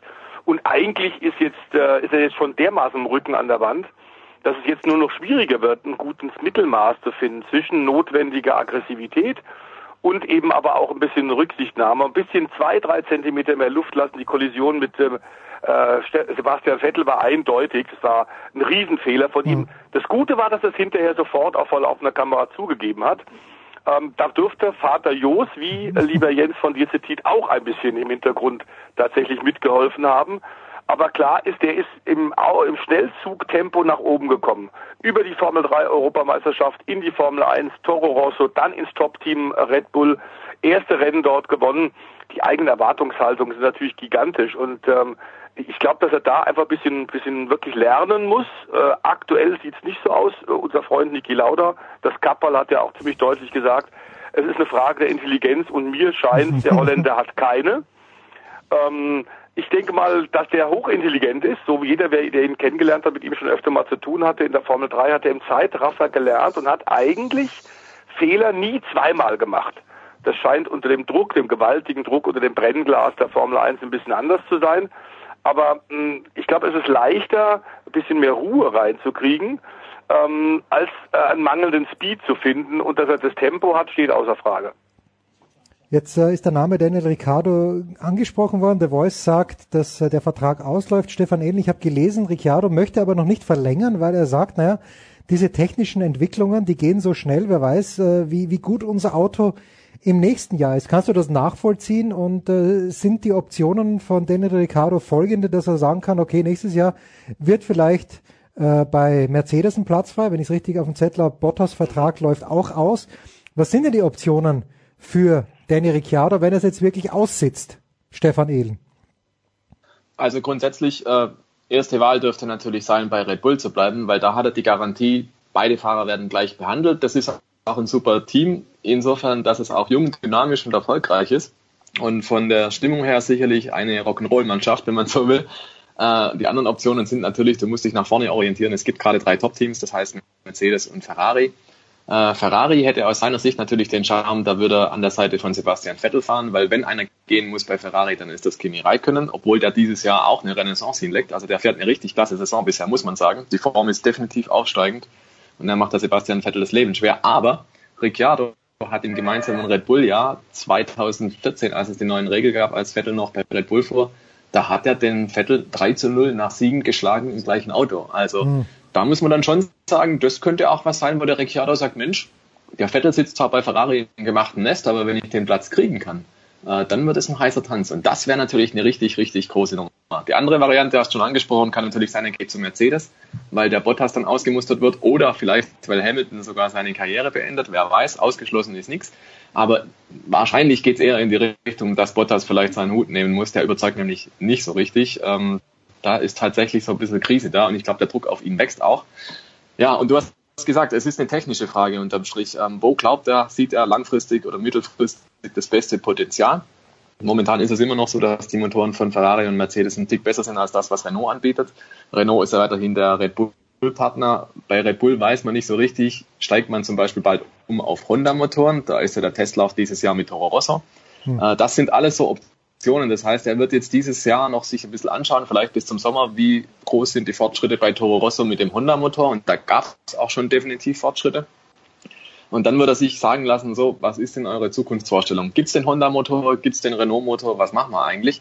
Und bis zum Sommer ist es auch noch so, dass er natürlich noch mehrere Chancen hat, da auch Rennen zu gewinnen. Wenn er das Gefühl hat, bei Red Bull bin ich wunderbar versorgt, da passt das Motorenpaket, die zahlen mir ein gescheites Gehalt, die PR-Aktivitäten sind super lustig und machen Spaß. Und äh, ich habe auch die Chance, dass ich um Siege und den Titel mitfahren kann. Dann glaube ich, wird er bleiben. Aber dieses Jahr steht auch schon so ein bisschen unter dem Zeichen, dass da über ihm so ein Damoklesschwert schwebt, weil er hat schon so viele Motorenkomponenten verbraucht, dass es definitiv Startplatzstrafen geben wird, weil er so viele neue Teile noch einbauen muss. Und äh, insofern, in diesem Jahr hat er im Prinzip nicht die Möglichkeit, um den Titel zu fahren. Das wird technisch nicht funktionieren. Und dann ist die Frage, verliert er da irgendwann mal die Lust und sagt, hey, ich bin's leid. Das geht ja bei Red Bull und Renault schon seit Jahren so. Schaue ich rüber zu Ferrari und Mercedes, die kriegen jedes Auto ins Ziel. Ähm, das könnte auch sein, dass ihn dann das letztendlich zum Abschied bewegt. Gab es denn? Gage ist vielleicht auch noch. Ja, ja, bitte, Gage bitte, ja, ist vielleicht auch noch ein Thema. Wir wissen bei Red Bull, ähm, Dr. Helmut Marko sorgt dafür, dass die Gagen nicht ins Unermessliche steigen. Äh, der Grazer, jeder, der ihn kennt, weiß, dass er schon in seinen Hm. Zeiten, als er DTM-Teamchef war, dann in der Formel 3000, äh, wirklich äh, jeden Cent umgedreht hat. Ähm, und äh, weder Ricciardo noch Max Verstappen kriegen wirklich vergleichbare Gagen, Gagen zu Lewis Hamilton oder zu Sebastian Vettel. Also wenn er einen Pay-Rise haben möchte, ähm, der Ricciardo, dann muss er wechseln. Ähm, ich glaube auch, dass Bottas bei Mercedes jetzt im zweiten Jahr äh, endgültig zeigt, er ist eine sehr solide, gute Nummer zwei, aber nicht mehr. Das zeigen die ersten drei Rennen ziemlich eindeutig. Und ich bin sicher, Toto Wolf äh, und Niki Lauda werden sich umsehen. Und Ricciardo würde gut passen. Ich glaube, dass Ricciardo äh, der äh, Sonnenschein ist, der immer positiv drauf ist, äh, dass da Lewis Hamilton auch nichts dagegen hätte, ihn als Nummer zwei zu haben, aus, äh, wie gesagt, Hamiltons Sicht Nummer zwei. Ich glaube, dass der auch ultra schnell ist mit so einem guten Auto, wie es Bottas jetzt hat, würde Ricciardo deutlich bessere Ergebnisse bringen. Er scheint auch aus einer kleinen Formkrise, seiner Identitätskrise Ende der letzten Saison rausgekommen zu sein. Die Ergebnisse in diesem Jahr sind toll. Alle haben natürlich den Max Verstappen gehypt und haben immer wieder gesagt, naja, der Ricciardo ist auch noch da. Ähm, aus diesem Schatten ist er jetzt deutlich rausgeredet. Es war ein fabelhaftes Rennen, dieser Grand Prix am letzten Wochenende in China von ihm. Und insofern sind alle Optionen offen. Äh, die Frage bei Ferrari wird sein, äh, Vettel hat in seinem Vertrag drinstehen, dass er bei der Auswahl des zweiten Ferrari-Piloten Mitsprache hat. Mhm. Und ich bin mir ehrlich gesagt nicht ganz sicher, ob er sich das antun wird, den Daniel Ricciardo im zweiten Auto zu haben.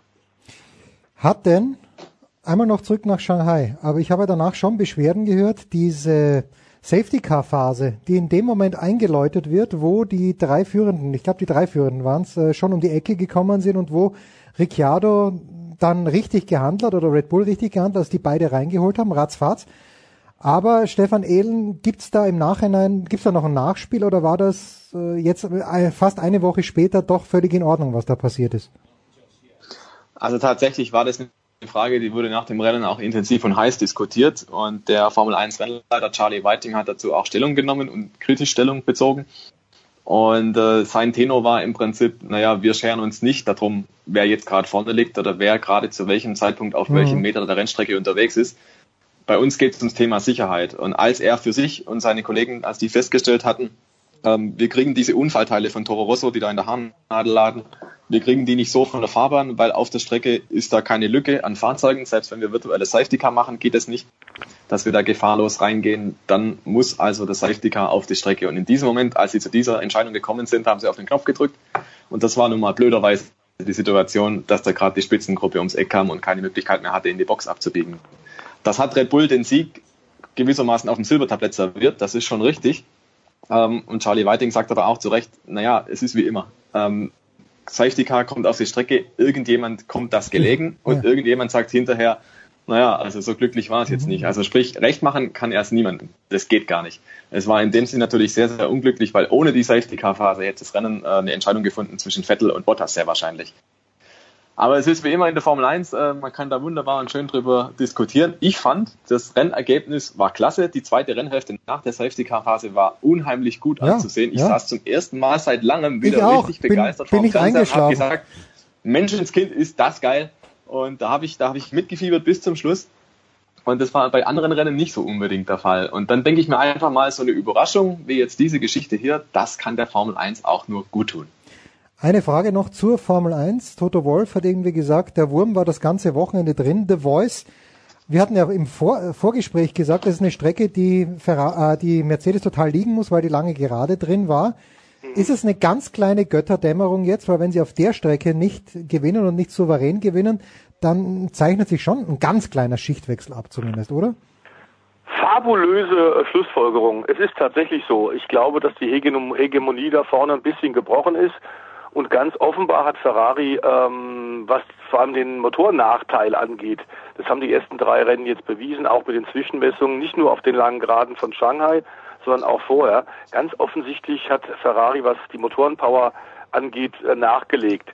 Es hängt aber auch, glaube ich, ein bisschen mit zusammen, wie mir Insider berichten, dass äh, Mercedes äh, diese neuen Ölregeln, die für dieses Jahr gelten, mit klar reduziertem Verbrauch, man soll nicht mehr das Öl tatsächlich dann auch zu äh, Öl in den Brennraum rein äh, und dann noch mehr Leistung bekommen. Das will die FIA unbedingt verhindern. Das war so ein Problem im letzten Jahr. Das haben wir oft gesehen bei rauchenden Autos. Ein paar Kommentatoren, äh, die live vor Ort waren, haben immer auch gesagt, na, da bahnt sich ein Motorschaden an. Es war nur extra äh, Öl, was verbrannt wurde. Wir haben es in diesem Jahr auch paar Mal, vor allem bei Ferrari gesehen, aber die scheinen trotzdem wie Untersuchungen gezeigt haben, auf der sicheren Seite zu sein. Mercedes hat, glaube ich, ein bisschen Leistung zurücknehmen müssen weil sie genau nicht mehr Gefahr laufen wollen, dass sie mehr Öl verbrauchen als erlaubt und damit am Ende disqualifiziert werden. Es ist jetzt wirklich auf Augenhöhe und man muss sagen, dass Ferrari einen sehr starken Eindruck macht und das Gesamtpaket, also äh, wie geht man mit den Reifen um, Chassis und Motor, was in China wirklich auffiel, ist, dass ähm, das hat mir in der Tat Jens bei dir bei Sportrad 360 in der Vorschau vor sieben Tagen ja. an gleicher Stelle äh, schon mitgeteilt, dass das eine Rennstrecke ist, auf der Mercedes bisher seit Einführung der Hybridmotoren eindeutig dominiert hat. Und wenn da jetzt Ferrari sowohl im Qualifying wieder die ersten beiden Startpositionen damit in Start Reihe 1 fuhr, wie auch im Rennen so ein Speed hat, dann ist das in der Tat ein, ein ziemlich dramatisches Zeichen für Toto Wolf und Niki Lauda, die da auch nicht drumherum reden muss ich zugeben, das finde ich klasse. Die äh, geben das zu, dass da viel, viel Arbeit vor ihnen jetzt liegt. Aber für uns Zuschauer, für uns Fans ja, ist das ideal, weil das damit eine deutlich ausgeglichenere Saison äh, hindeutet in diesem Jahr. Und die Vision im Übrigen ist ja auch noch sehr, sehr gut. Denn Liberty Media hat zwar da eine Vision vorgestellt, über die noch viel diskutiert wird, aber ein paar Entscheidungen, zum Beispiel, dass im nächsten Jahr mehr Sprit verbrannt werden kann, verbraucht werden kann und damit nicht mehr wir Cruising-Rennen haben werden, Lift and Coast, also Rennen, bei denen in der zweiten Rennhälfte einige Formel-1-Fahrer langsam fahren müssen, um mit dem zur Verfügung stehenden Sprit hauszuhalten. Auch diese Entscheidung im nächsten Jahr mehr Sprit zu gewährleisten und zu genehmigen, ist eine richtige. Ausgezeichnet, ja. War wirklich ein schönes Rennen. Hat mir gut gefallen. Kurze Pause und dann plaudern wir mit Stefan Ehlen und mit Stefan The Voice Hi, hier ist Markus Kuhn von den New York Giants und ihr hört Sportradio 360.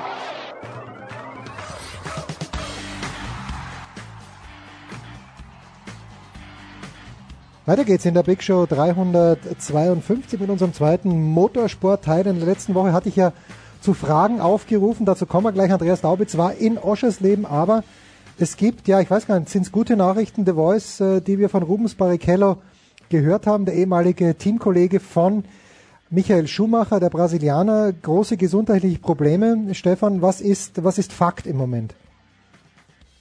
The Voice. Also Fakt ist, dass äh, ganz offenbar ihm in, in, äh, in, einer erfolgreichen Operation ein Tumor entfernt worden ist. Er hat wohl ein bisschen Probleme gehabt im Januar.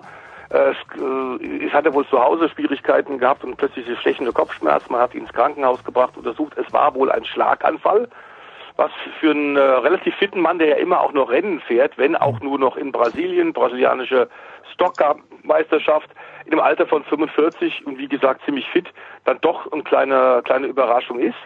Ähm, es war dann offenbar bei dieser ausführlichen Untersuchung in der Nachwirkung des Schlaganfalls haben sie bei CT einen gutartigen Tumor entdeckt und der ist jetzt entfernt worden und das war natürlich äh, offenbar ein Glück im Unglück, denn hätte man den nicht erkannt, hätte das noch äh, ziemlich deutlich wachsen und größer werden können und damit wäre eine Gefahr gewesen, dass bei dem nächsten zweiten Schlaganfall das endgültig dann die Lichter bei ihm ausgehen. Ähm, 2011 Formel 1 Karriere beendet. Viele, viele Fans kennen ihn auch noch, weil er immer freundlich, immer offen war und immerhin auch 14 Formel 1 Grand Prix gewinnen konnte und immer noch den Rekord hält für die meisten Formel 1 Rennstarts, nämlich 323, unfassbar. Also der äh, ist wirklich auch eine, eine lebende Legende und Gott sei Dank eben ist er noch am Leben, denn diese Operation ist gut erfolgt und er ist auf dem Weg der Besserung und wir schicken da beste Genesungsgründe, dass es endgültig bald ihm gut geht nach Brasilien. Yes, we do. So, Oschersleben. Letzte Woche, Andreas Daubitz hat gesagt, er fährt hin. Andreas Daubitz hat seine Ankündigung wahrgemacht. Was ich nicht gemacht habe, ist seine Frage auf Facebook vorzustellen. Ich lese Zuschauerrekord in Oschersleben äh, beim GT Masters. Ich weiß gar nicht, Stefan Ehlen, Stefan de Voice, wer möchte mir kurz erklären, warum ich da nächstes Jahr hinfahren soll? Wer hebt die Hand? Äh, Bitte. Ich glaube, wir können beide was zu sagen. ähm, es war in der Tat Zuschauerrekord. An den Fernsehschirmen hat man das wirklich deutlich gesehen. Ich habe mit dem äh, Geschäftsführer der Rennstrecke, der ehemalige Seitenwagen-Weltmeister Ralf Bonhaus gesprochen. Der hat gesagt, am Samstag hatten die schon mehr Tickets verkauft als vor einem Jahr am gesamten Wochenende. Die Fahrt dahin, lieber Jens, ähm, da wird der Stefan Ehl mir recht geben, ist keine Freude. Äh, denn die Rennstrecke liegt nicht so wahnsinnig zentral. Allerdings die Leute dort, die die Rennstrecke betreiben, auch die Fans, die Leute in den Geschäften in einem kleinen Ort Oschersleben drumherum sind wahnsinnig freundlich. Also ich bin immer, zwar war das eine, eine eher mühselige und lange Fahrt, aber ich bin immer wieder sehr gern da gewesen. Die haben alle eine große Passion für den Motorsport, sind unheimlich offen, gehen aufeinander zu. Äh, Es ist eine sehr schöne Atmosphäre und es war offenbar auch wirklich packender Sport und zwar nicht nur in der GT Masters, in der ADAC GT Masters, in dem ja auch unter anderem das Rosberg-Team jetzt mit dabei ist, wieder zurückgekehrt zu den Wurzeln. Äh, Bei dem Top-Fahrer sind, sondern auch in der TCR Deutschland waren das spektakuläre Rennen.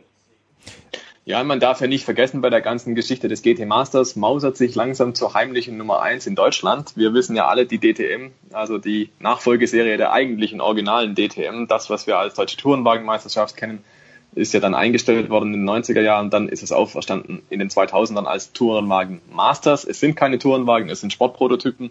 Damit fängt es ja schon an. Ja, und wir wissen ja, nächstes Jahr ist Mercedes nicht mehr dabei. Da sind es in der Theorie nur noch Audi und BMW. Und man muss wahrscheinlich momentan noch sagen, in der Theorie, keiner weiß, wie es da weitergeht. Und auf der anderen Seite hast du das GT Masters, das gewissermaßen doppelt so viele Autos wie die DTM an den Start bringt, nämlich 30 oder mehr. Und da sind wirklich auch tolle Marken dabei. Dieses Jahr ein Ferrari, ein Honda ist dabei, unter anderem neue GT-Sportwagen. Dazu natürlich BMW, Mercedes, Audi und wie sie alle heißen. Das heißt, diese Rennveranstaltung macht auch richtig Spaß. GT Masters ist definitiv was für Leute, die sagen, erstens, ich hätte gerne ein bisschen Atmosphäre. Da kriegst du nämlich auch wunderbaren, herrlichen Motorensaat. Und zweitens kriegst du auch eine herrliche Vielfalt an unterschiedlichen Sportwagen. Also der Lamborghini fährt natürlich auch mit.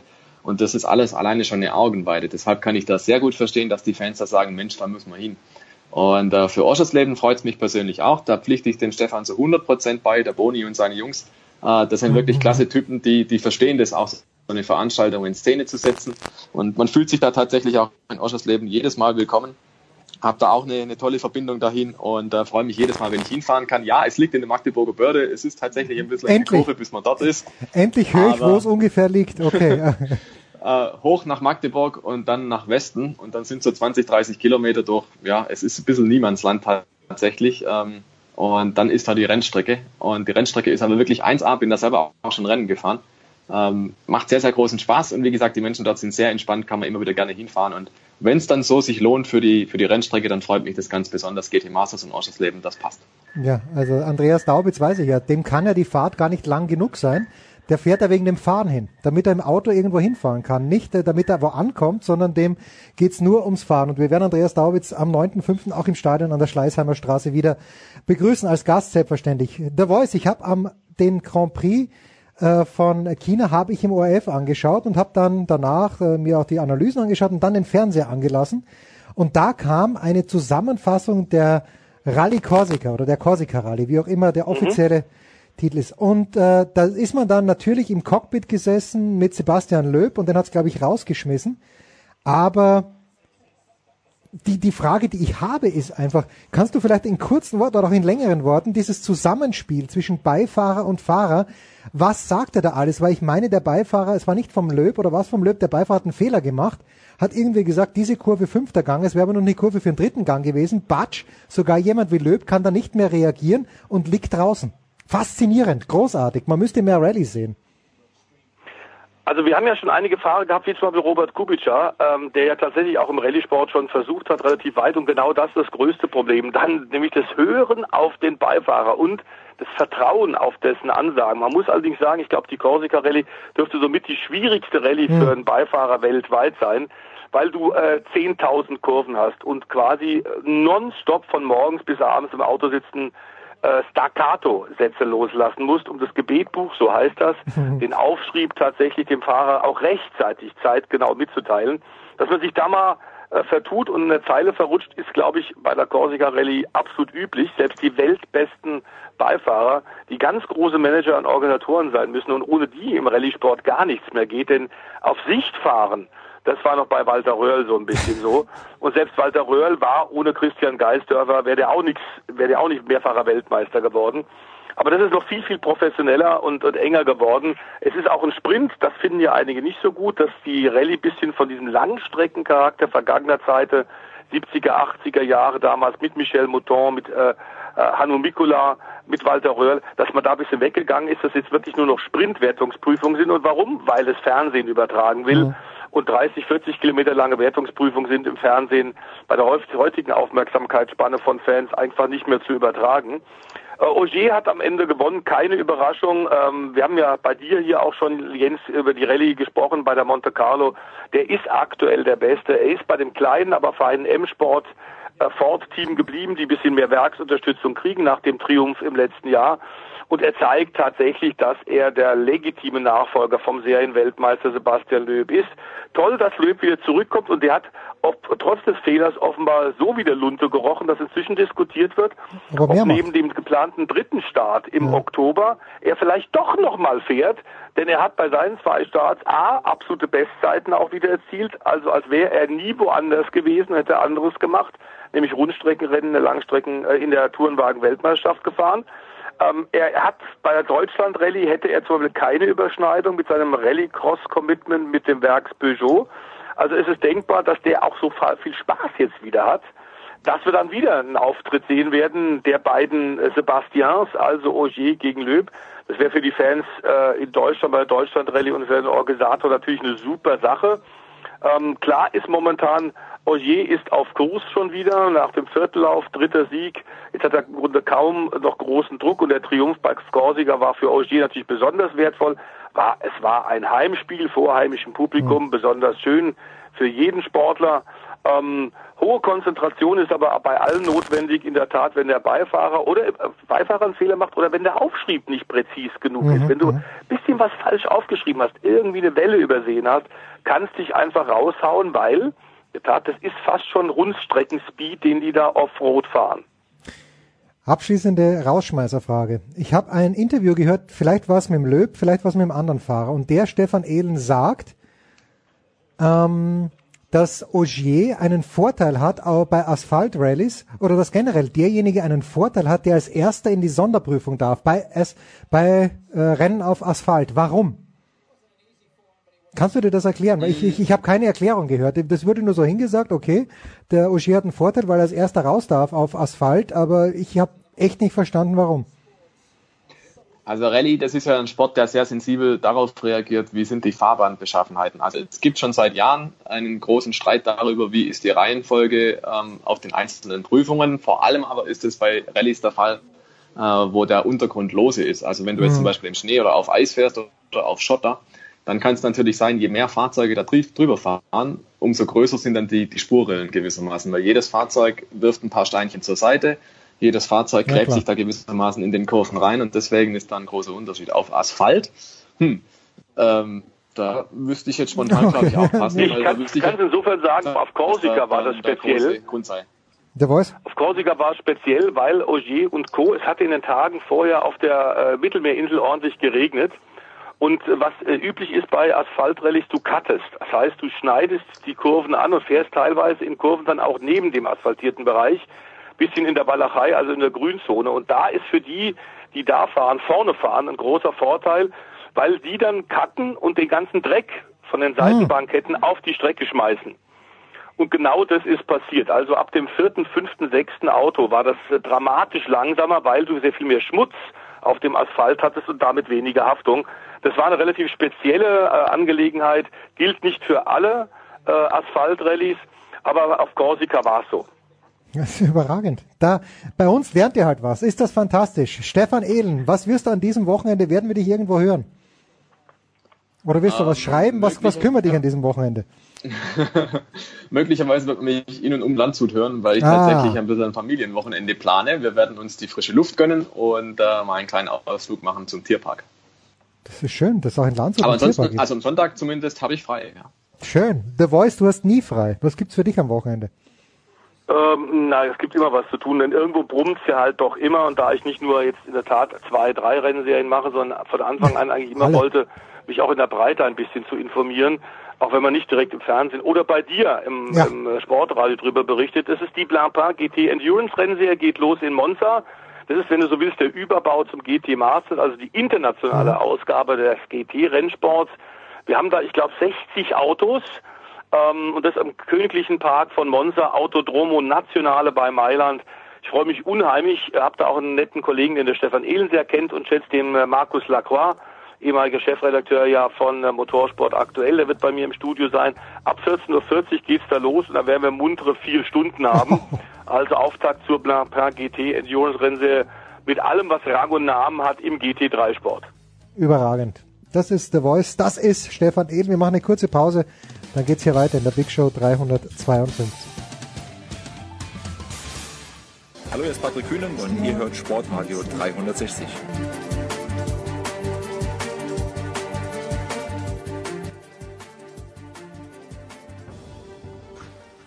So, es geht weiter mit äh, wie immer immensen technischen Problemen, aber wir haben es trotzdem möglich gemacht, dass André Vogt ein paar Minuten für uns Zeit hat. Servus Dre. Hallo Jens. Äh, wir versuchen das jetzt einfach hier mal über WhatsApp. Das äh, ja, es, äh, kann euch wurscht sein, wir probieren's. Äh, Toronto, wir müssen mitten reingehen. Dre, Toronto führt mit 2 zu 0. Das freut mich natürlich äh, als Österreicher, obwohl Jakob Pöltl, wenn ich es richtig gesehen habe, vier Rebounds, vier Punkte. Das ist jetzt nicht wahnsinnig prickelnd. Zwei Heimspiele. Hast du in dieser Serie schon was gesehen, was dich jetzt überzeugt hat von Toronto oder äh, sind es eher die Gegner, die ein bisschen enttäuschend um die Ecke kommen?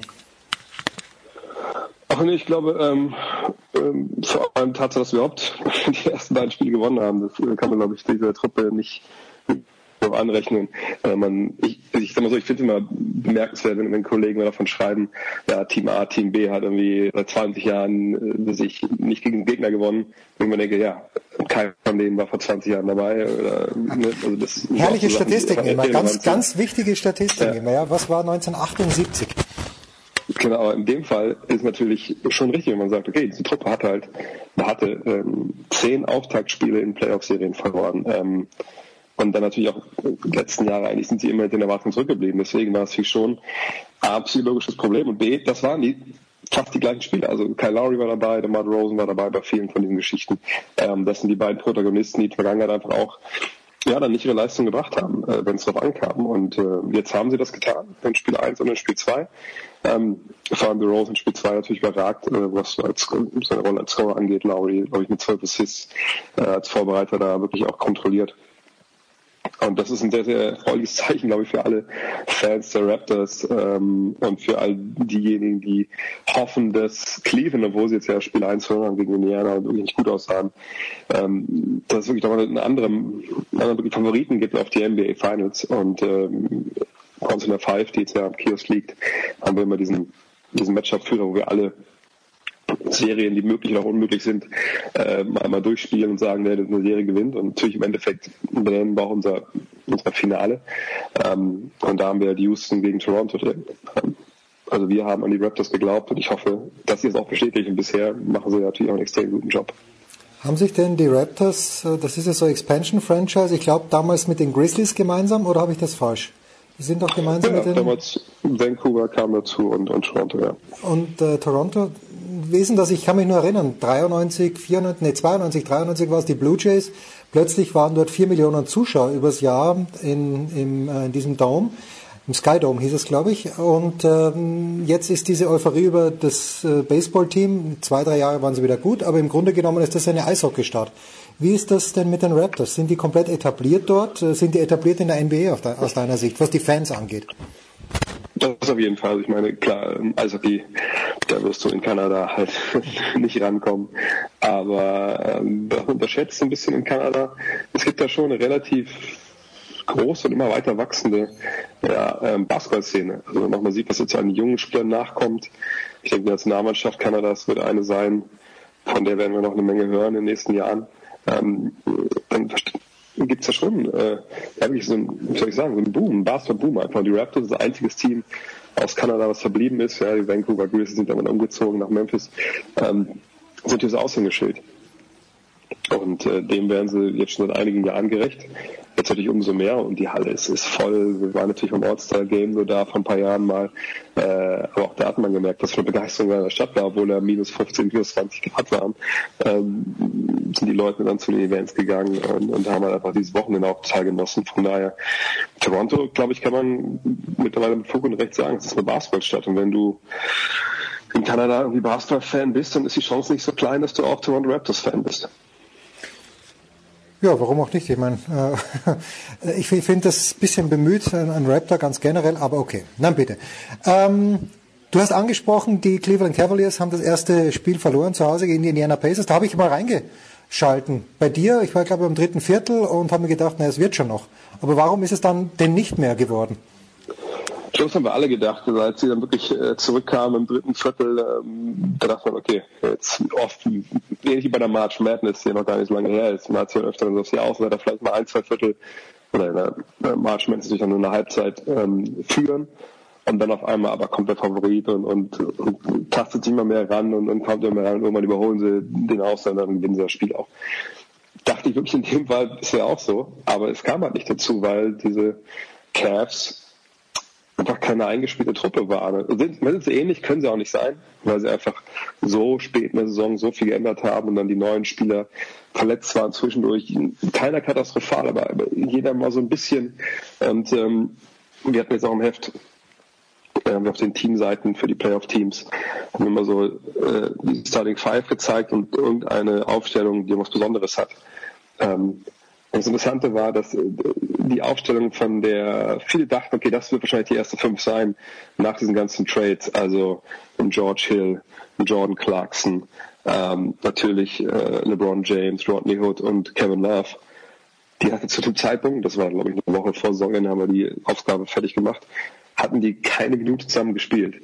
Ähm, sicherlich, ne, das muss da nicht unbedingt die Aufstellung sein, aber das illustriert, glaube ich, so ein bisschen, ähm, gesagt, dass da einfach wenig, wenig Eingespielter da ist. Und ähm, was man immer unterschätzt, und letztes Jahr habe ich es überschätzt, wenn ich ehrlich bin, letztes Jahr hatte ich die gleichen Argumente gegen Cleveland, ähm, ist halt in diesem Mannschaftssport, du musst dir einfach ein paar Gewohnheiten über die Saison aneignen. Natürlich gerade defensiv, aber auch im Angriff. Ja, das, das müssen, da muss das Training so greifen, dass du Sachen einfach instinktiv machst und dass alle fünf das halt machen.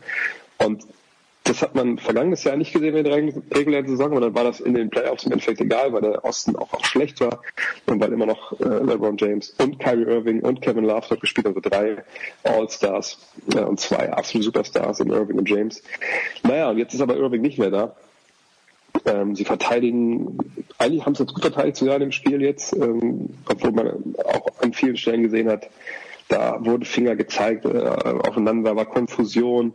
Und ich glaube, die Defense war im Endeffekt dann von den Punkten her nur so gut, weil, glaube ich, einfach Indiana auch jetzt kein überragendes Offensivteam ist. Die haben wirklich Probleme im Angriff, hatten aber einen sehr gut aufgelegten Victor Oladipo, der das Ding nach Hause geschossen hat, muss man sagen, aus vollem Lauf, immer wieder hochgegangen ist in der Dreierlinie.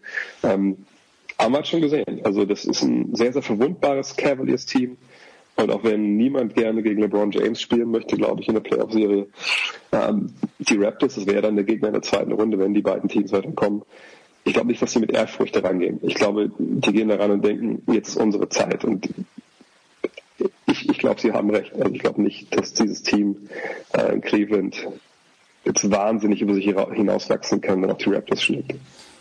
Du weißt, ich habe, ich höre auf der einen Seite Miami Sports Radio, auf der anderen Seite damals als Max Kellerman noch bei ESPN in Los Angeles war, habe ich natürlich auch viel Max Kellerman gehört und Marcellus Wiley und äh, da habe ich halt öfter den Namen Jordan Clarkson gehört und das war damals ein Team, von dem niemand was erwartet hat und da hieß es immer, ja, der Junge kann natürlich viel und äh, ganz großes Talent, aber ist das ist der jetzt in einer Situation, wo er überfordert ist, nämlich neben LeBron James immer noch den besten Spieler wahrscheinlich in der NBA, wo er jetzt ganz anders abliefern muss. Wie siehst du denn den Clarkson? Ist der wirklich sehr gut oder kann der noch sehr sehr gut werden? Wie schaut's mit dem aus?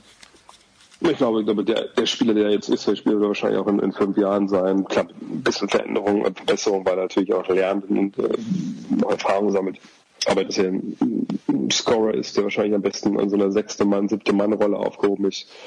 Ich glaube, daran wird sich relativ wenig ändern bei ihm.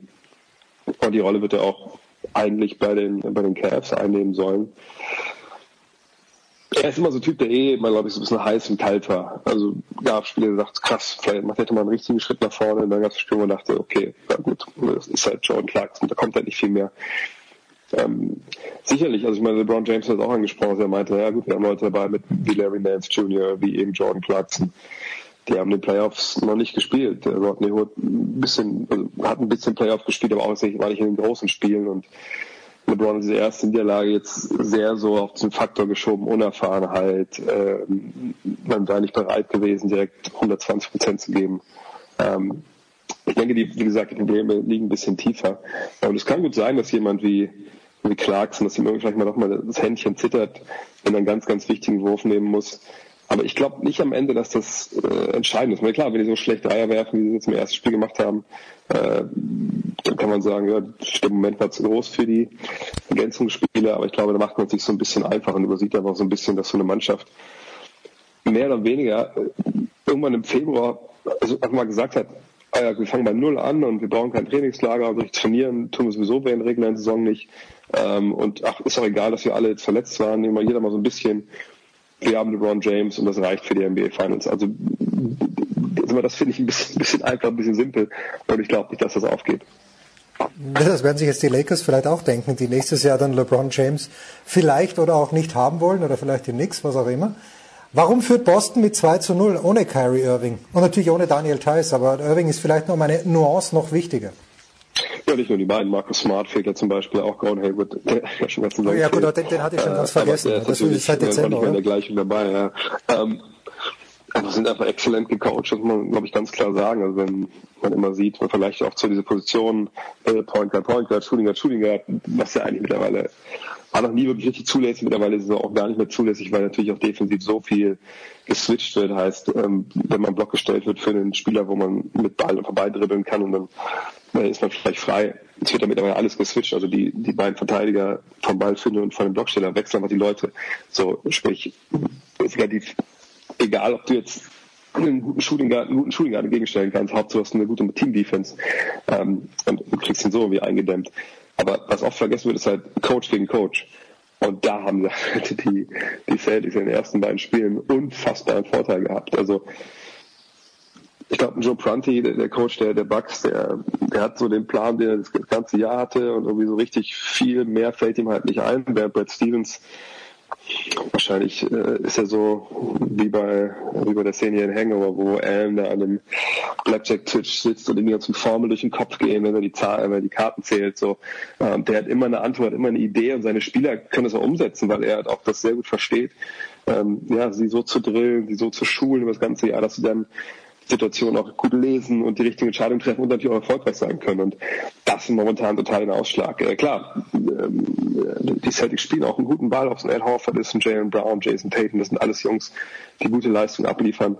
Aber rein vom Talentlevel her, also wenn man sich das mal anschaut, wer auf der einen Seite steht, mit Antetokounmpo, mit Bledsoe, mit Parker, mit Middleton, mit, den ganzen Rollenspielen, die wir haben, da müssen wir schon eigentlich sagen, Personal her sind die Bugs besser, aber ja, du kannst den besten Rechner der Welt haben. Und wenn da Windows 98 drauf läufst, bist du halt nicht schneller als, als irgendein, äh, irgendein modernerer Rechner, der, der ein gutes Betriebssystem hat. Du sprichst eine ganz, ganz wunde Stelle bei mir an. Ich habe einen Laptop, wo Windows 10 drauf läuft. Die, der will sich immer updaten in letzter Zeit und äh, weil es ab 16. April nicht mehr funktioniert. Ganz schwierige Geschichte. Geh auf einen Mac.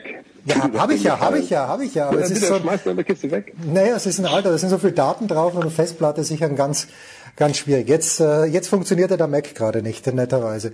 Äh, das hört sich Brad Stevens ein kleines bisschen an. Äh, vielleicht noch da, da, die Parallele darf man die ziehen zu Pep Guardiola, der, der auch äh, fünf verschiedene Systeme hat.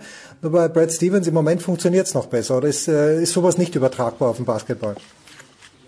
Frage ist, ich, ich, ich weiß nicht, inwiefern man die, die ganzen Sachen da glauben darf, die aus, äh, aus München oder danach geschossen wurden.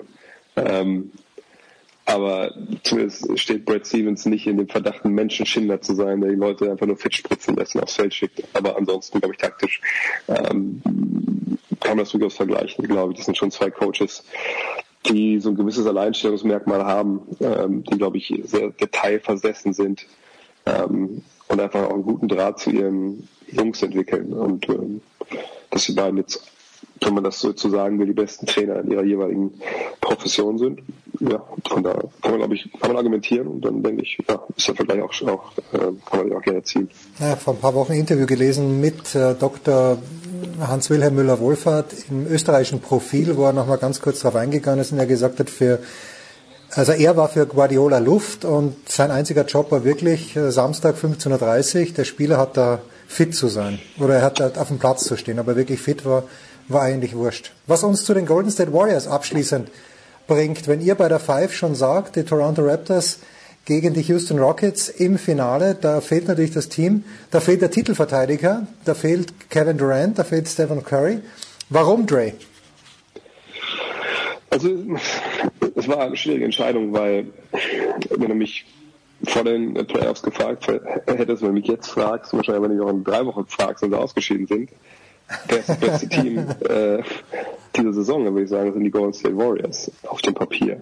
Ähm, aber sie sind halt in einer ganz, ganz schwierigen und, und einzigartigen Situation. Also wir hatten noch nie in NBA Finals viermal die gleichen Finalspiele in Folge. Sicherlich gab es Teams, die viermal in Folge oder noch öfter in, den Finals standen, aber wenn ich mich richtig erinnere, ich glaube ja. Ähm, aber halt nicht in der Neuzeit. Und ähm, die Warriors haben einfach das ganze Jahr nie wirklich diesen, Lauf gekriegt, in den letzten Jahren bekommen haben. Man nie gedacht, oh krass, die gewinnen aber jetzt mal 60 Spiele oder die, die gehen auf 70 oder irgendwie sowas zu. Jetzt haben sie mal 20 in Folge gewonnen. Das gab's alles nicht. Es gab immer wieder Problemchen, immer wieder so kleine das kleine, große Unachtsamkeit, immer so Spiele, wo sie angefangen haben, dann lagen sie direkt hinten und mussten es dann im dritten Viertel rausreißen, was sie oft noch geschafft haben. Sie waren wie so ein hochbegabter Schüler, der keinen Bock auf die Schule hat und dann Hausaufgaben nicht macht und dann besteht die Tests aber irgendwie trotzdem und naja, aber jetzt ist halt Abi. und, äh, und zwar Zentral-Abi, das wird jetzt äh, genau. wird, wird nicht, äh, nicht in San Francisco gestellt, sondern ganz generell. Genau. Jetzt müssen sie halt schauen und ich meine jetzt die ersten beiden Spiele gegen ein Spurs-Team, was einfach ohne Kawhi Leonard einfach zu wenig Talent hat, um ihn wirklich gefährlich zu werden. Ja, haben Sie da jetzt den Schalter umgelegt? Das ist eine sehr gute Frage. Ich, ich glaube, man kann das ja gar nicht ganz beantworten. Gut, die haben sich nicht blamiert, die haben nicht äh, verloren ähm, gegen die Spurs, so wie wissen wir. Das sah auch phasenweise okay aus. Man muss auch nicht bedenken, dass Stephen Curry fehlt. Aber ähm, jetzt hatte ich Draymond Green in Spiel 2 was, glaube ich, ein Flagrant Foul bekommen. Das ist ja dieses Jahr, das kann ja heikel werden in späteren Runden. Ne? Frage ist, es war die ganze Saison so ein bisschen das Ding. Also Kevin Durant, glaube ich, fünfmal rausgeflogen. Nicht durch überharte Fouls, sondern durch Meckern. Ähm, das kriegt dieses Team nämlich mental so in den Griff und diese Müdigkeit, die äh, Steve Kerr, der Coach, immer wieder angesprochen hat, haben sie die jetzt, ist es mal nicht mehr da. Also sind sie mal jetzt mega, also fließen die Säfte jetzt am Kopf, sind die einfach mega konzentriert, einfach weil es Playoffs sind. Ich bin gespannt. Also jetzt glaube die Spurs sind eine gute Serie, um reinzukommen. Ähm, aber spätestens jetzt wirklich gegen die, die Houston Rockets geht, da werden wir es halt wissen. Und ich habe äh, diesen einen Verdacht, dass die wahrscheinlich sogar wirklich in die NBA Finals einziehen. Und, und der Grund ist halt, wenn wir uns erinnern, so Michael Jordan, der hat hier immer selber so, ja, so ausgedachte äh, Geschichten, hat immer genutzt, um sich zu motivieren, so nach Motto, äh, der Spieler, zum Beispiel Dan Marley damals von den Phoenix Suns. Ähm, das war ein Liebling von dem ehemaligen General Manager der ähm, Chicago Bulls, den, den Jordan auch nicht mochte. Also, als immer wenn es gegen, gegen, gegen, gegen die Suns ging, habe ich gesagt, okay, der Typ, den, den Jerry Den Krause wollte den heute. haben, Ja. den, den mache ich halt fertig. Und ähm, hat sich immer dann gesagt, so, so Sachen überlegt, ah, hier, die respektieren mich nicht. Und ich meine, die Warriors hören das, vielleicht das ganze Jahr, aber hören das Dreivierteljahr und Dreiviertelsaison hören sie jetzt, boah, die Rockets, die sind so verdammt gut. Die kann keiner stoppen. Die spielen den modernen Basketball, schießen unglaublich gut Dreier. James Harden ist klar der beste Spieler der Liga, klarer MVP. Ähm, die, die sind nicht zu schlagen. So, und wenn dann wirklich, wenn die wirklich dann eingrooven, in die Conference Finals kommen gegen die, dann wirklich, wenn die voll sind, beide Teams gesund, spielen den besten Basketball, dann glaube ich, gewinnt Golden State, weil sie einfach tiefer sind, weil sie ähm, Leute haben, die einfach, weil sie können eigentlich alles kontern, was halt ähm, äh, Golden, äh, was halt Houston ihnen anbietet. Aber kann man das erwarten? Oder ähnlich wie bei den Cavs, kann man das erwarten, dass dann auf einmal in den Playoffs magischerweise dann der beste Basketball ähm, passiert? Und irgendwie waren für mich da zu viele Fragezeichen, deswegen haben wir die, die Rockets ins Finale getippt. Und das ist eben der Wahnsinn, weil im letzten Jahr hätte man sich noch gedacht, zumindest auf Seite von Golden State, das wird jetzt noch fünf Jahre so weitergehen. Ich zumindest, wo ich keine Ahnung habe, aber deswegen bist du hier am Start. Dre, bist du an diesem Wochenende in München für der Zone? Wie schaut's aus? Ja, ähm, überraschenderweise ja. Ich dachte, jetzt doch mal jetzt ein Wochenende frei, wenn man mal jetzt die Sonne rauskommt, aber wer braucht schon Wochenende? Ähm, deswegen Komm, nimm Frau und Kind mit nach München, ist ja schön, ja. Wobei seid ihr gerade frisch eingezogen. Ich bin also gerade frisch eingezogen, deswegen ist immer eine Menge hier zu tun. Von daher, nee, ich werde alleine dann ähm, Freitagabend über Berlin dann halt nach, ähm, nach München fliegen, macht dann um 1 Uhr Pacers gegen Cavs. Freue mich sehr drauf, Spiel 3.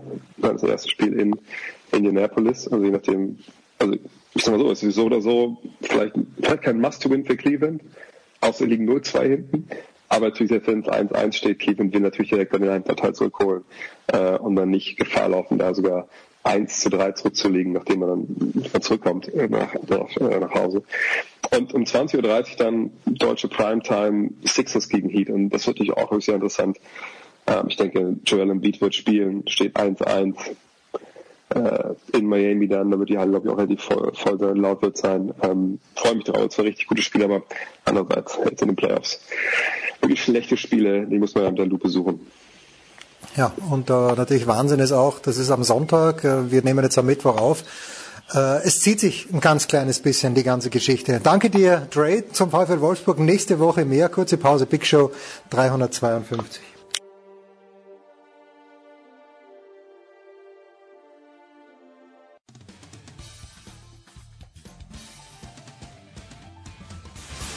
Grüß euch, hier spricht Hans Kranke und ihr hört mir auf Sportradio 360, dem Sportsender.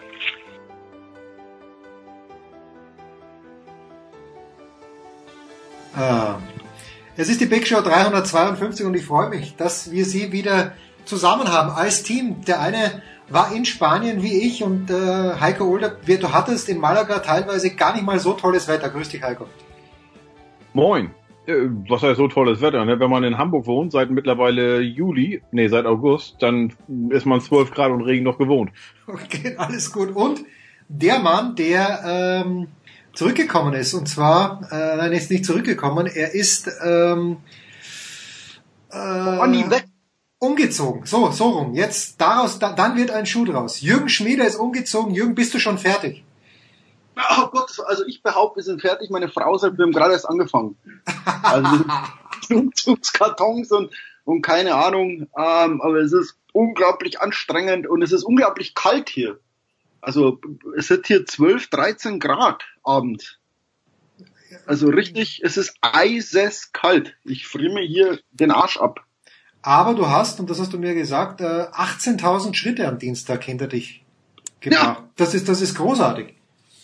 Ich glaube, ich habe ungefähr fünf Millionen Kisten geschleppt.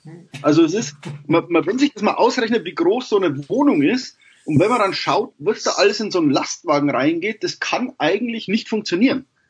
Also die Sachen, die da drin waren im, im Lastwagen, die, die haben doch in der Wohnung keinen Platz. Das, also es ist unfasslich. Ich glaube, aber jeder, der umzieht, hat dieses Phänomen. Dass da Aber andererseits, Jürgen, ist doch so ein Umzug immer die große, große Chance, mal richtig auszumisten. Das ist ja das, also, es sind ja schon zwei Lastwagen Ladungen voll mit Müll gewesen. Und ich sag, wo, waren die denn in der Wohnung? Das gibt's überhaupt nicht. Also, es ist unglaublich. Ne, wir missten alle fünf Jahre aus und, und alle fünf Jahre sagen wir, wir dieses Mal nicht so viel und, und irgendwie, ach. Die Frage ist doch, wo bringt man in Los Angeles seinen, seinen äh, Müll hin? Gibt's da auch sowas wie einen Wertstoffhof? Ich sag dir, nein, und jetzt kommt, jetzt kommt das Grandiose. Du kannst hier ähm, erstens den ganz normalen Müll, quasi den Sperrmüll, kannst Ja. du anrufen. Okay. Und dann kommen die zum normalen Müll, bei uns ist Mittwoch Mülltag, Mhm. äh, und dann stellst du einfach deine Couch und den ganzen Quatsch raus ähm, und die holen das ab umsonst. Also diesen, diese Fahrt zum Wertstoffhof, die sparst du dir. Und außer so ein paar Sachen, ich glaube, morgen müssen wir nochmal 30 Dollar zahlen, dass jemand so, so anderes Zeug abholt. Aber diese, diese unsägliche Fahrt zum deutschen Wertstoffhof, also das ist, ich glaube, auf meiner Liste der Sachen, die ich nicht gerne mache, kommt nur eine Wurzelbehandlung äh, noch über der Fahrt zum deutschen Wertstoffhof. Naja, bei mir kommt noch die Fahrt zu Ikea, weil das ist immer, ist immer grausam. Ja, Immer das mit, immer mit Streit verbunden. Aber die, die Fahrt zu Ikea bedingt ja letztlich die Fahrt zum Wertstoffhof. Das, das ist, das Also würdest du zu Ikea fahren, müsstest du fünf Jahre später nicht zum Wertstoffhof. Ah ja, und das äh, beschließt ja schon unsere Sportdiskussion. Heiko, ich habe äh, Jürgen, Jürgen hat vorhin gefragt, worüber reden wir, und Jürgen hat von sich aus vorgeschlagen. Die Las Vegas oder die Vegas Golden Knights, die, wenn ich es richtig gesehen habe, schon eine Runde weiter sind. Äh, Heiko, put, put it in perspective. Ja, bei Jürgen in LA, da haben die Stanley Cup Playoffs leider nur vier Spiele gedauert. Ähm, ist vorbei, äh, ein Sweep von Vegas und ich muss sagen, wenn ich ehrlich bin, überraschend, weil die Spiele, die letzten Spiele der Regular Season, da war Vegas so, wo ich dachte, ja, die haben einen super Start, haben ja auch für so eine neue, eine neue Franchise einige Rekorde geknackt, aber sind dann irgendwie geerdet worden und hauen dann jetzt da einen hin und ähm, es hängt natürlich sehr viel mit deinem alten Freund äh, Marc-André Fleury zusammen. Er hat in den vier Spielen gegen die Kings, glaube ich, nur drei Tore durchgelassen, hat eine Fangquote von 97,7 Prozent. Also ich kann mich in den letzten elf Jahren, seitdem ich äh, NHL wirklich nah verfolge, nicht an einen Torhüter erinnern, der in einer Serie, in einer Playoff-Serie mal eine solche Fangquote hatte. Also in vier Spielen, ich meine, wir reden über Eishockey, ne? in vier Spielen drei Gegentore zu kassieren, das ist, äh, wenn du, also da kannst du ja gar nicht verlieren. Andrzej Kopitar, alte Mathematiker, sagte, du kannst keine vier Spiele gewinnen, wenn du nur drei Tore erzielst. Ja, es ist ja wirklich so. Also, also wenn, wenn, Ja, du, wenn, so. wenn du hinten Ich einen hab, drin hast. aber Moment. Ich habe ich hab ja mal die Big Show 132 mir angehört. Oh Gott. Gestern Abend. Und ich glaube, Huber war kein Freund von Flurry. Na, ja, als aber- der noch bei seinem- Lieblingsclub Penguins spielte. Ja, weil, weil das damals, was heißt damals, aber das ist ja tatsächlich so gewesen. Ich glaube, das erste Mal war er recht souverän, wo sie den Stanley Cup gewonnen haben. Und dann habe ich mir von den Experten immer sagen lassen müssen, dass er öfter mal daneben greift und habe das auch in den Podcasts gehört. Und das deswegen. Flurry war einfach kein Mann für die Playoffs. Jahrelang nicht. Hm.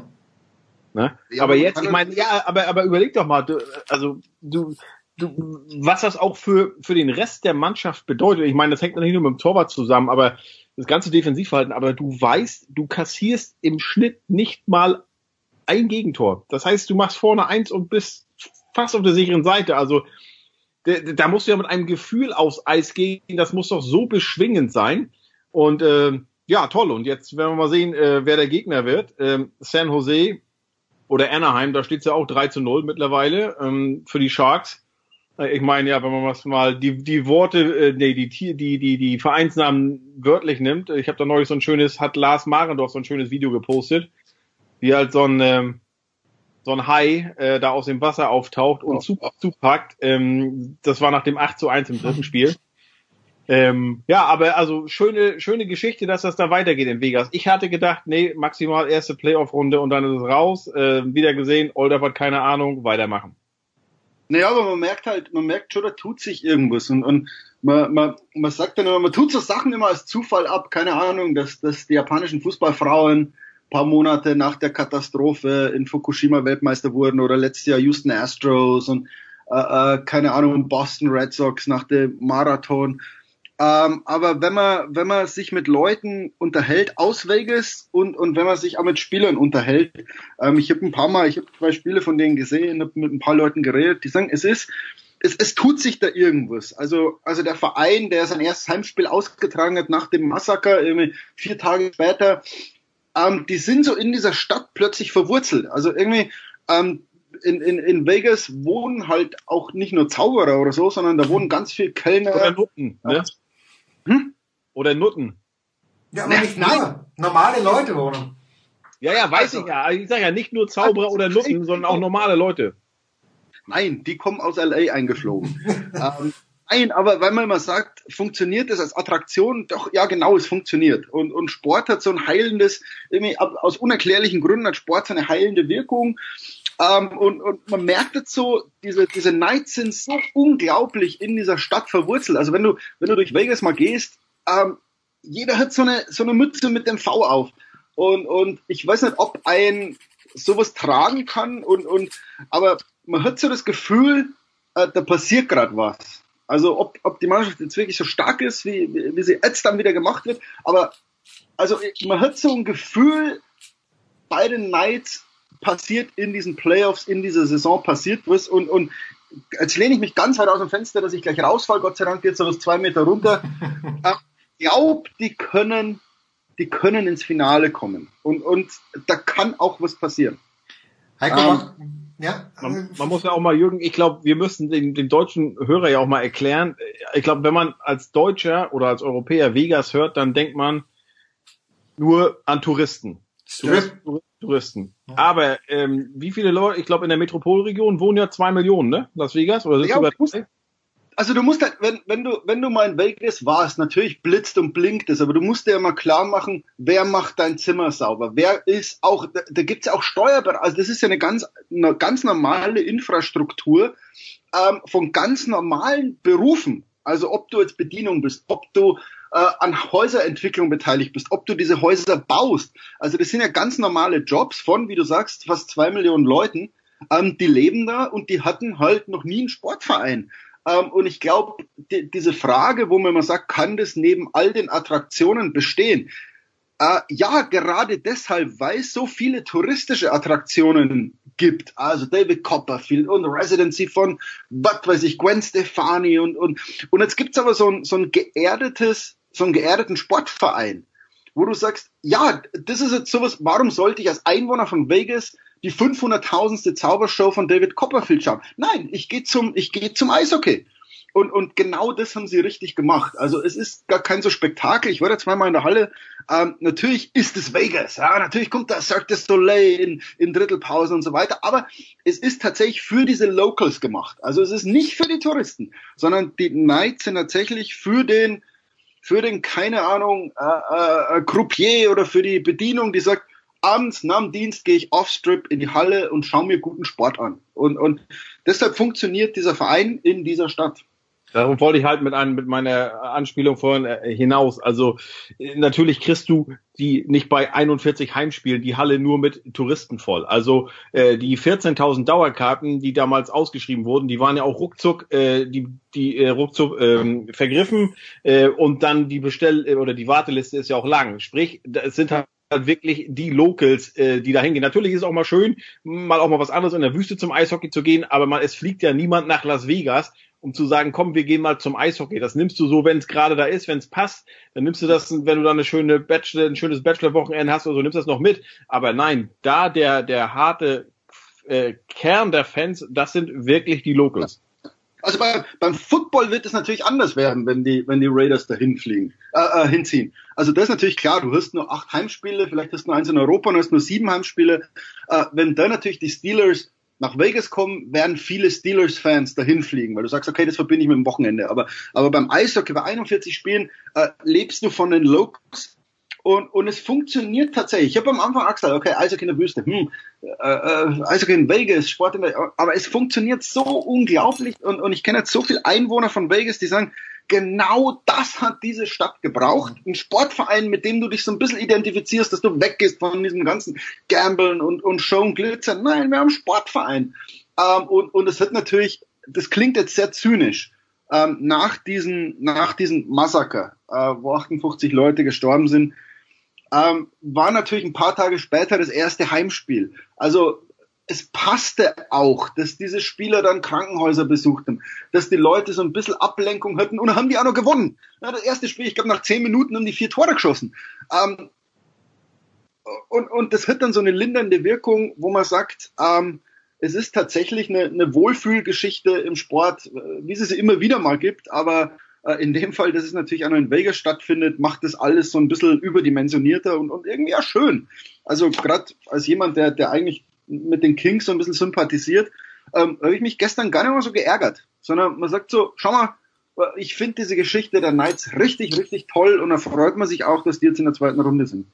Frage vor der Pause, Heiko, warum funktioniert das oder warum hat es in der NHL mit den Vegas Golden Knights so gut funktioniert? Ich weiß noch, im Baseball dauert das drei, vier Jahre. Ist der Draft da anders? Äh, was heißt drei, vier Jahre? Die, die Arizona Diamondbacks haben, glaube ich, zehn Jahre herumgewurschtelt, ist nichts gegangen. Und die Vegas Golden Knights jetzt erstes Jahr und das funktioniert schon so gut. Haben die Glück gehabt oder haben die ein anderes Draftsystem in der NFL, in, in der NHL?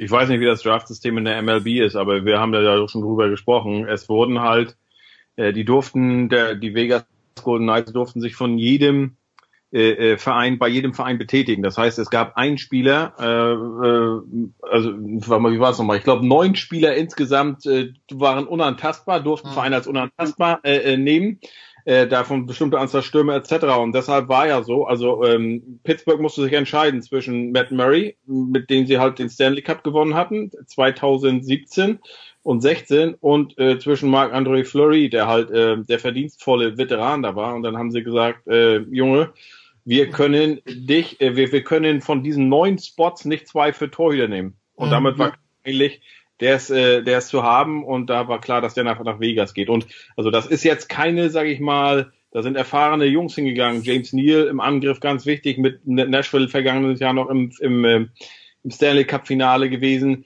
Ähm, das ist jetzt keine, ke keine Truppe, die sich da aus Spielern aus irgendeinem Farmsystem zusammensetzt. Aber ich warne auch, also bislang ist alles gut.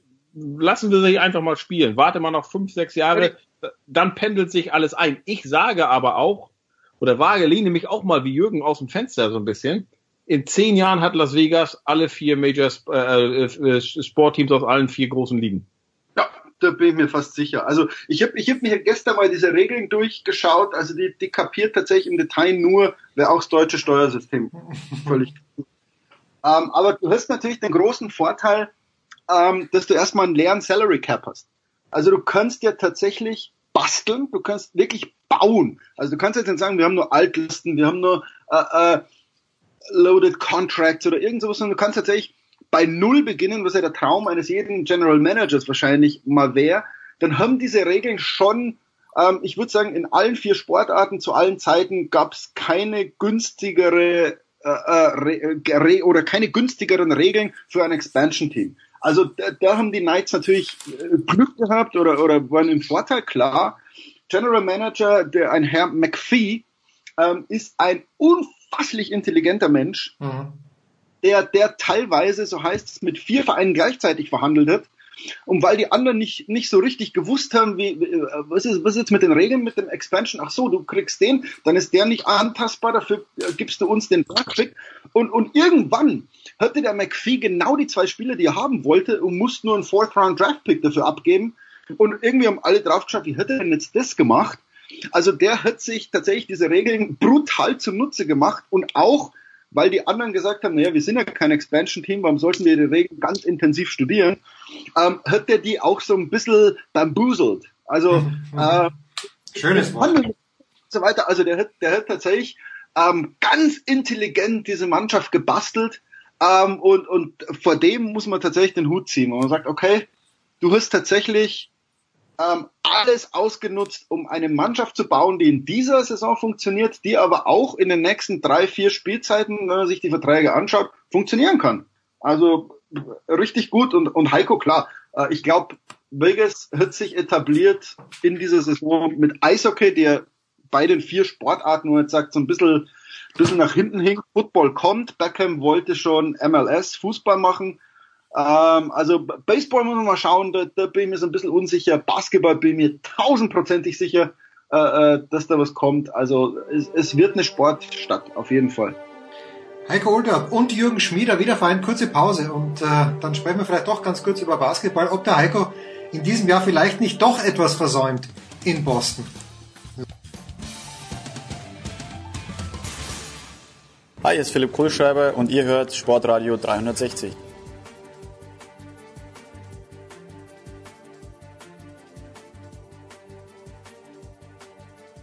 So, es geht weiter in der Big Show 352. Heiko Olderb in Hamburg und Jürgen Schmieder in Los Angeles. Aber das Stichwort Heiko Olderb in Hamburg, ich habe gerade vorhin mit Ray ein bisschen geplaudert. Wir sind nicht ausführlich auf die Celtics eingegangen, nur dass wir gesagt haben, Brad Stevens ist der Mann, der dafür verantwortlich ist. Heiko, ein kleines bisschen Angst, dass du vielleicht doch was Gröberes versäumst in Boston. Null, null. Kyrie Irvin ist raus, für die Saison ist beendet. Gordon Hayward ist ja auch seit, seit dem ersten Spiel verletzt, Knöchel äh, gebrochen. Äh, nee, das wird nichts mehr. Ist auch gut so. Ähm, also äh, mit der Truppe, ähm, ich bin ein bisschen überrascht, dass sie jetzt im ersten Spiel gegen Milwaukee haben sie ein bisschen Probleme gehabt. Zweites Spiel war klarer.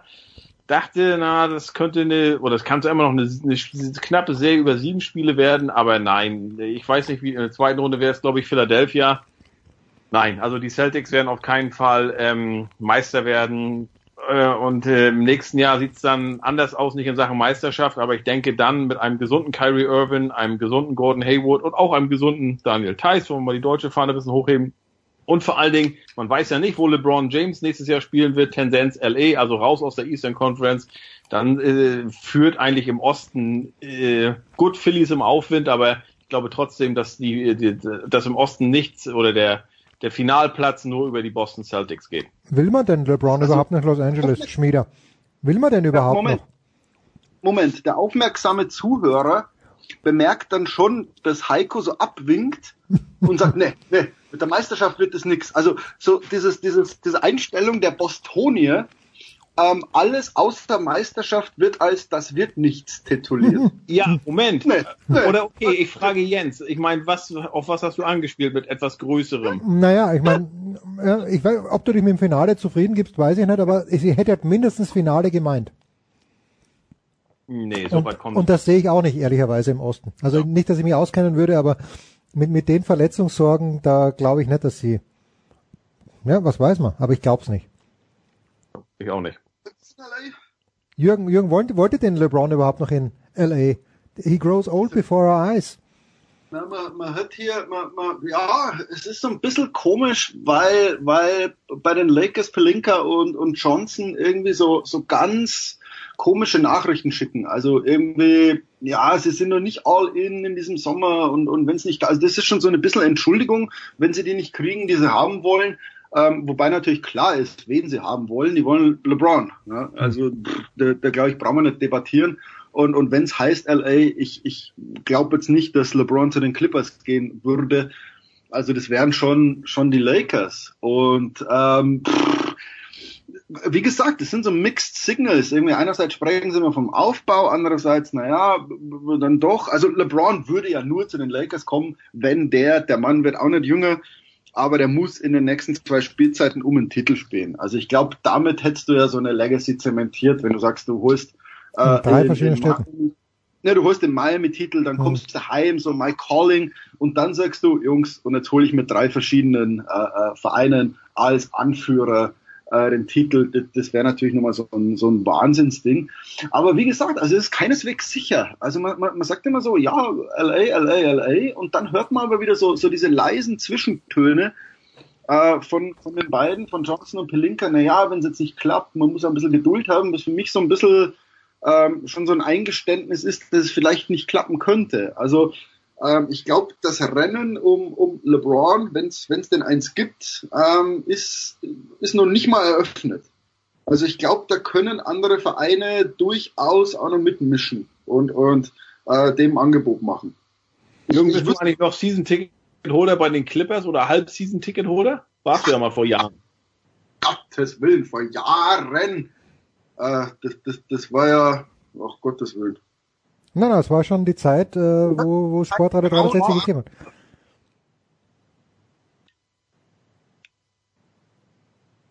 Wer ist noch da?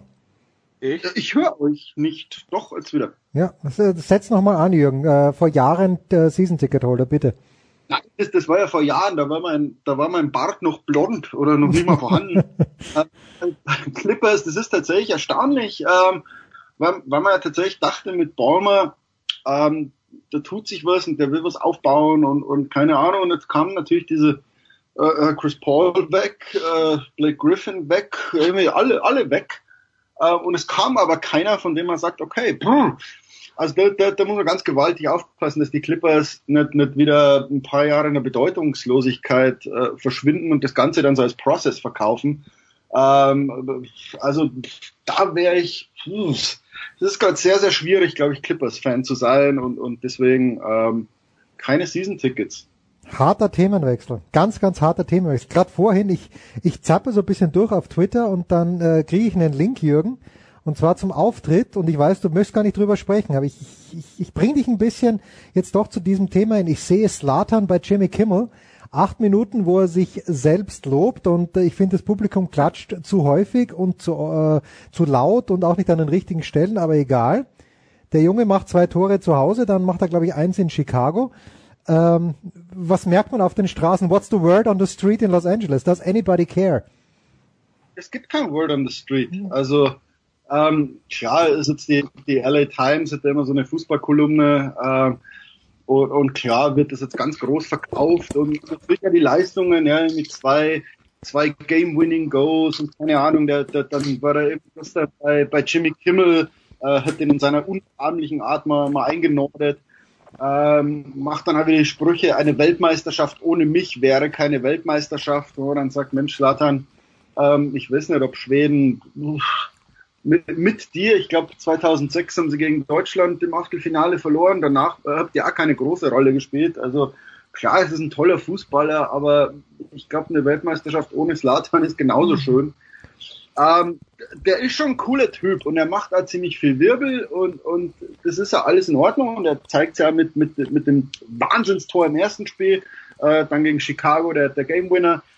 Ähm, also es, es tut sich schon was, aber, aber Slatan wie ein Slatan, würde ich sagen. Also er ist halt wie er ist.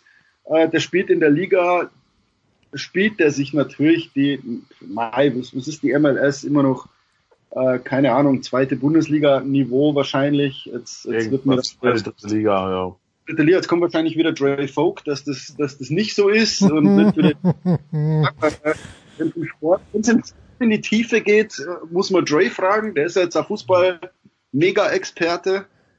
Ähm, aber man, man kriegt ihn mit, also Slatan ist hier, aber ähm, wie, wie mein Chef sagt, Jung, das sind NHL Playoffs, das sind NBA Playoffs ähm, und da ist MLS Regular Season, ja, der ist jetzt hierher gewechselt, der hat hier zwei Tore geschossen, die, die vermarkten den wunderbar, aber es ist jetzt nicht so, dass alle Leute mit dem Ibrahimovic-Trikot hier, hier rumlaufen würden. Also wie ich gerade gesagt habe, in, in Vegas laufen alle mit diesem V-Cappy rum, ähm, ich habe hier noch kein, kein, wirklich kein, ich sehe sehr viele Galaxy-Trikots, ja. Aber ich habe noch kein Slatan-Trikot gesehen. Weder bei Kindern noch bei Erwachsenen. Ich man muss aber sehen, äh, trotzdem ist ja so ein Auftritt bei Kimmel für die Liga viel wert, weil da hast du natürlich viel mehr Zuschauer als bei so einem MLS-Spiel, also auch wenn die Tore natürlich toll waren und über so die sozialen Kanäle natürlich ähm, weltweit verbreitet wurden aber durch so ein, also ich kann nur, nur noch mal erzählen, wie das damals war, als, als Beckham herkam, 2-7. Meine Schwägerin in Florida, null Ahnung von Sport, außer halt UNC bei March Madness, die hat durch Victoria Beckham, da gab es so eine NBC-Doku, äh, äh, und da, die halt, die hat die sich angeguckt und dadurch, wo sie, wo sie, sie wusste nicht, wer David Beckham ist. Sie wusste nur, kannte nur Victoria Beckham. Und dann sagt, hat sie dadurch erfahren, als Victoria Beckham dieser Doku sagte, ja, mein Mann spielt ja Fußball bei LA Galaxy. So hat sie erfahren, dass es in ihrem Heimatland USA eine nationale Fußballliga gibt. Und so geht es auch heute noch vielen Amerikanern. Und wenn so ein Slatan Ibrahimovic bei Jimmy Kimmel auftaucht, dann ist das super Werbung für eine Liga, von der viele Amerikaner bis heute noch nichts gehört haben. Und jetzt, jetzt kommt aber der große Unterschied. Ähm, Ibrahimovic mag ein besserer Fußballer sein, als es Beckham jemals gewesen ist. Ähm, hands down. Äh, das erste Tor, das er geschossen hat, spektakulär. Nur, wie du sagst, Beckham hat a billion dollar charm. Der hat Victoria Beckham und Slatan ist Slatan. Slatan ist ein arroganter Sack. Äh, Das mag unterhaltsam sein, das ist toll, aber ob der damit Leute, also wenn du dich für Fußball begeistert, schaust du Slatan, weil der einfach ein toller Fußballer ist. Aber ob jetzt deine Schwägerin den Auftritt bei Kimmel schaut und sagt, wow, jetzt gucke ich mal MLS. Na, ganz im Gegenteil. Ich glaube, der setzt sich dahin, Slatan Bean Slatan, sage ich, okay, toller Fußballer, aber irgendwie ein ganz schön arroganter Sack. Ich glaube nicht, dass ein Mensch wegen dieses Auftritts bei Kimmel ein Fußballspiel mit Ibrahimovic guckt, weil die sagen, also der, der ist halt einer, der sportlich begeistert, aber dich irgendwie mit seiner Persönlichkeit total nervt. Und, und ich glaube nicht, dass das dann in der MLS funktioniert, dass du Leute anlockst äh, mit dieser Art. Also der, der ist natürlich ein Charakter, aber der ist halt ein streitbarer Charakter und ähm, weiß nicht, ob sich einer einer mehr deswegen für die MLS interessiert. Das, Also das sagst, er, hat nicht- er hat nicht das Gesamtpaket, das ein Beckham und auch ein Schweinsteiger mit seiner charmanten Ehefrau ja eventuell äh, liefern. Genau das meine ich. Bei, bei Schweini, weißt du, wie der sich, wie der sich gab? Der kommt dann zum Blackhawks, der, der schmeißt einen ersten Pitch, äh, der ist nett, der sagt tolle Dinge. Das sage ich, okay, da gehe ich jetzt mal ins Stadion, den schaue ich mir an und, und bringt eine wahnsinnig charmante Ehefrau, Anna Ivanovic mit. sagt, Ach, schau mal, dieses Paar, das, das ist in, in Chicago ähm, mittlerweile verwurzelt. Das schaue ich mir mal gern an. Slatan kommt und sagt, I'm the greatest in the world, a World Cup without me wouldn't be a World Cup. Ähm, das ist nicht charmant. Das ist nicht Ich charmant. hat er eine Frau, ist er eine verheiratet, hat er eine Freundin? Helena Seger. Ähm, aber die hält sich zurück und, und äh, weißt du, ich glaube auch nicht, dass, dass, dass dann Slatan äh, ein Dodgers First Pitch im Dodgers Trikot werfen würde. Dann wird er kommen im Slatan Trikot und wird sagen, the Dodgers have to be thankful that I throw the first pitch. Ja, wo die Dodgers sagen, and who are you? Also das ist einfach äh, wie Beckham, Schweinsteiger, die da eine Charmoffensive gemacht haben. Äh, Slatan macht eine Slatan-Offensive. Ich habe mal, ich kenne einen schwedischen Journalisten, der hat mal erzählt, als Slatan ein Jahr war, glaube ich, in Barcelona, der, der hat damals beim Aftenblatt gearbeitet. Ich hoffe, ich spreche das richtig aus. Bladet, Ähm, Aftenbladet.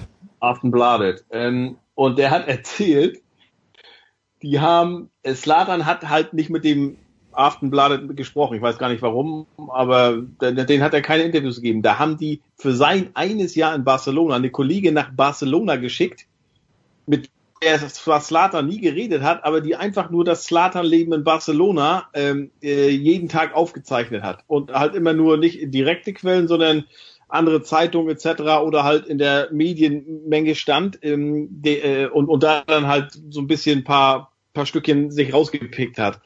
Aber ähm, das, als ich das gehört habe, habe ich gedacht, Wahnsinn, da schickst du einen, die zieht da um alles, wohnt da ein Jahr lang und kriegt nicht eine exklusive Sache, weil Slatan sagt, nö, mit euch rede ich nicht. Naja, also äh, wie gesagt, ich will den jetzt auch nicht schlecht reden und, und äh, wie gesagt, sportlich, ich- sportlich ist der indiskutabel.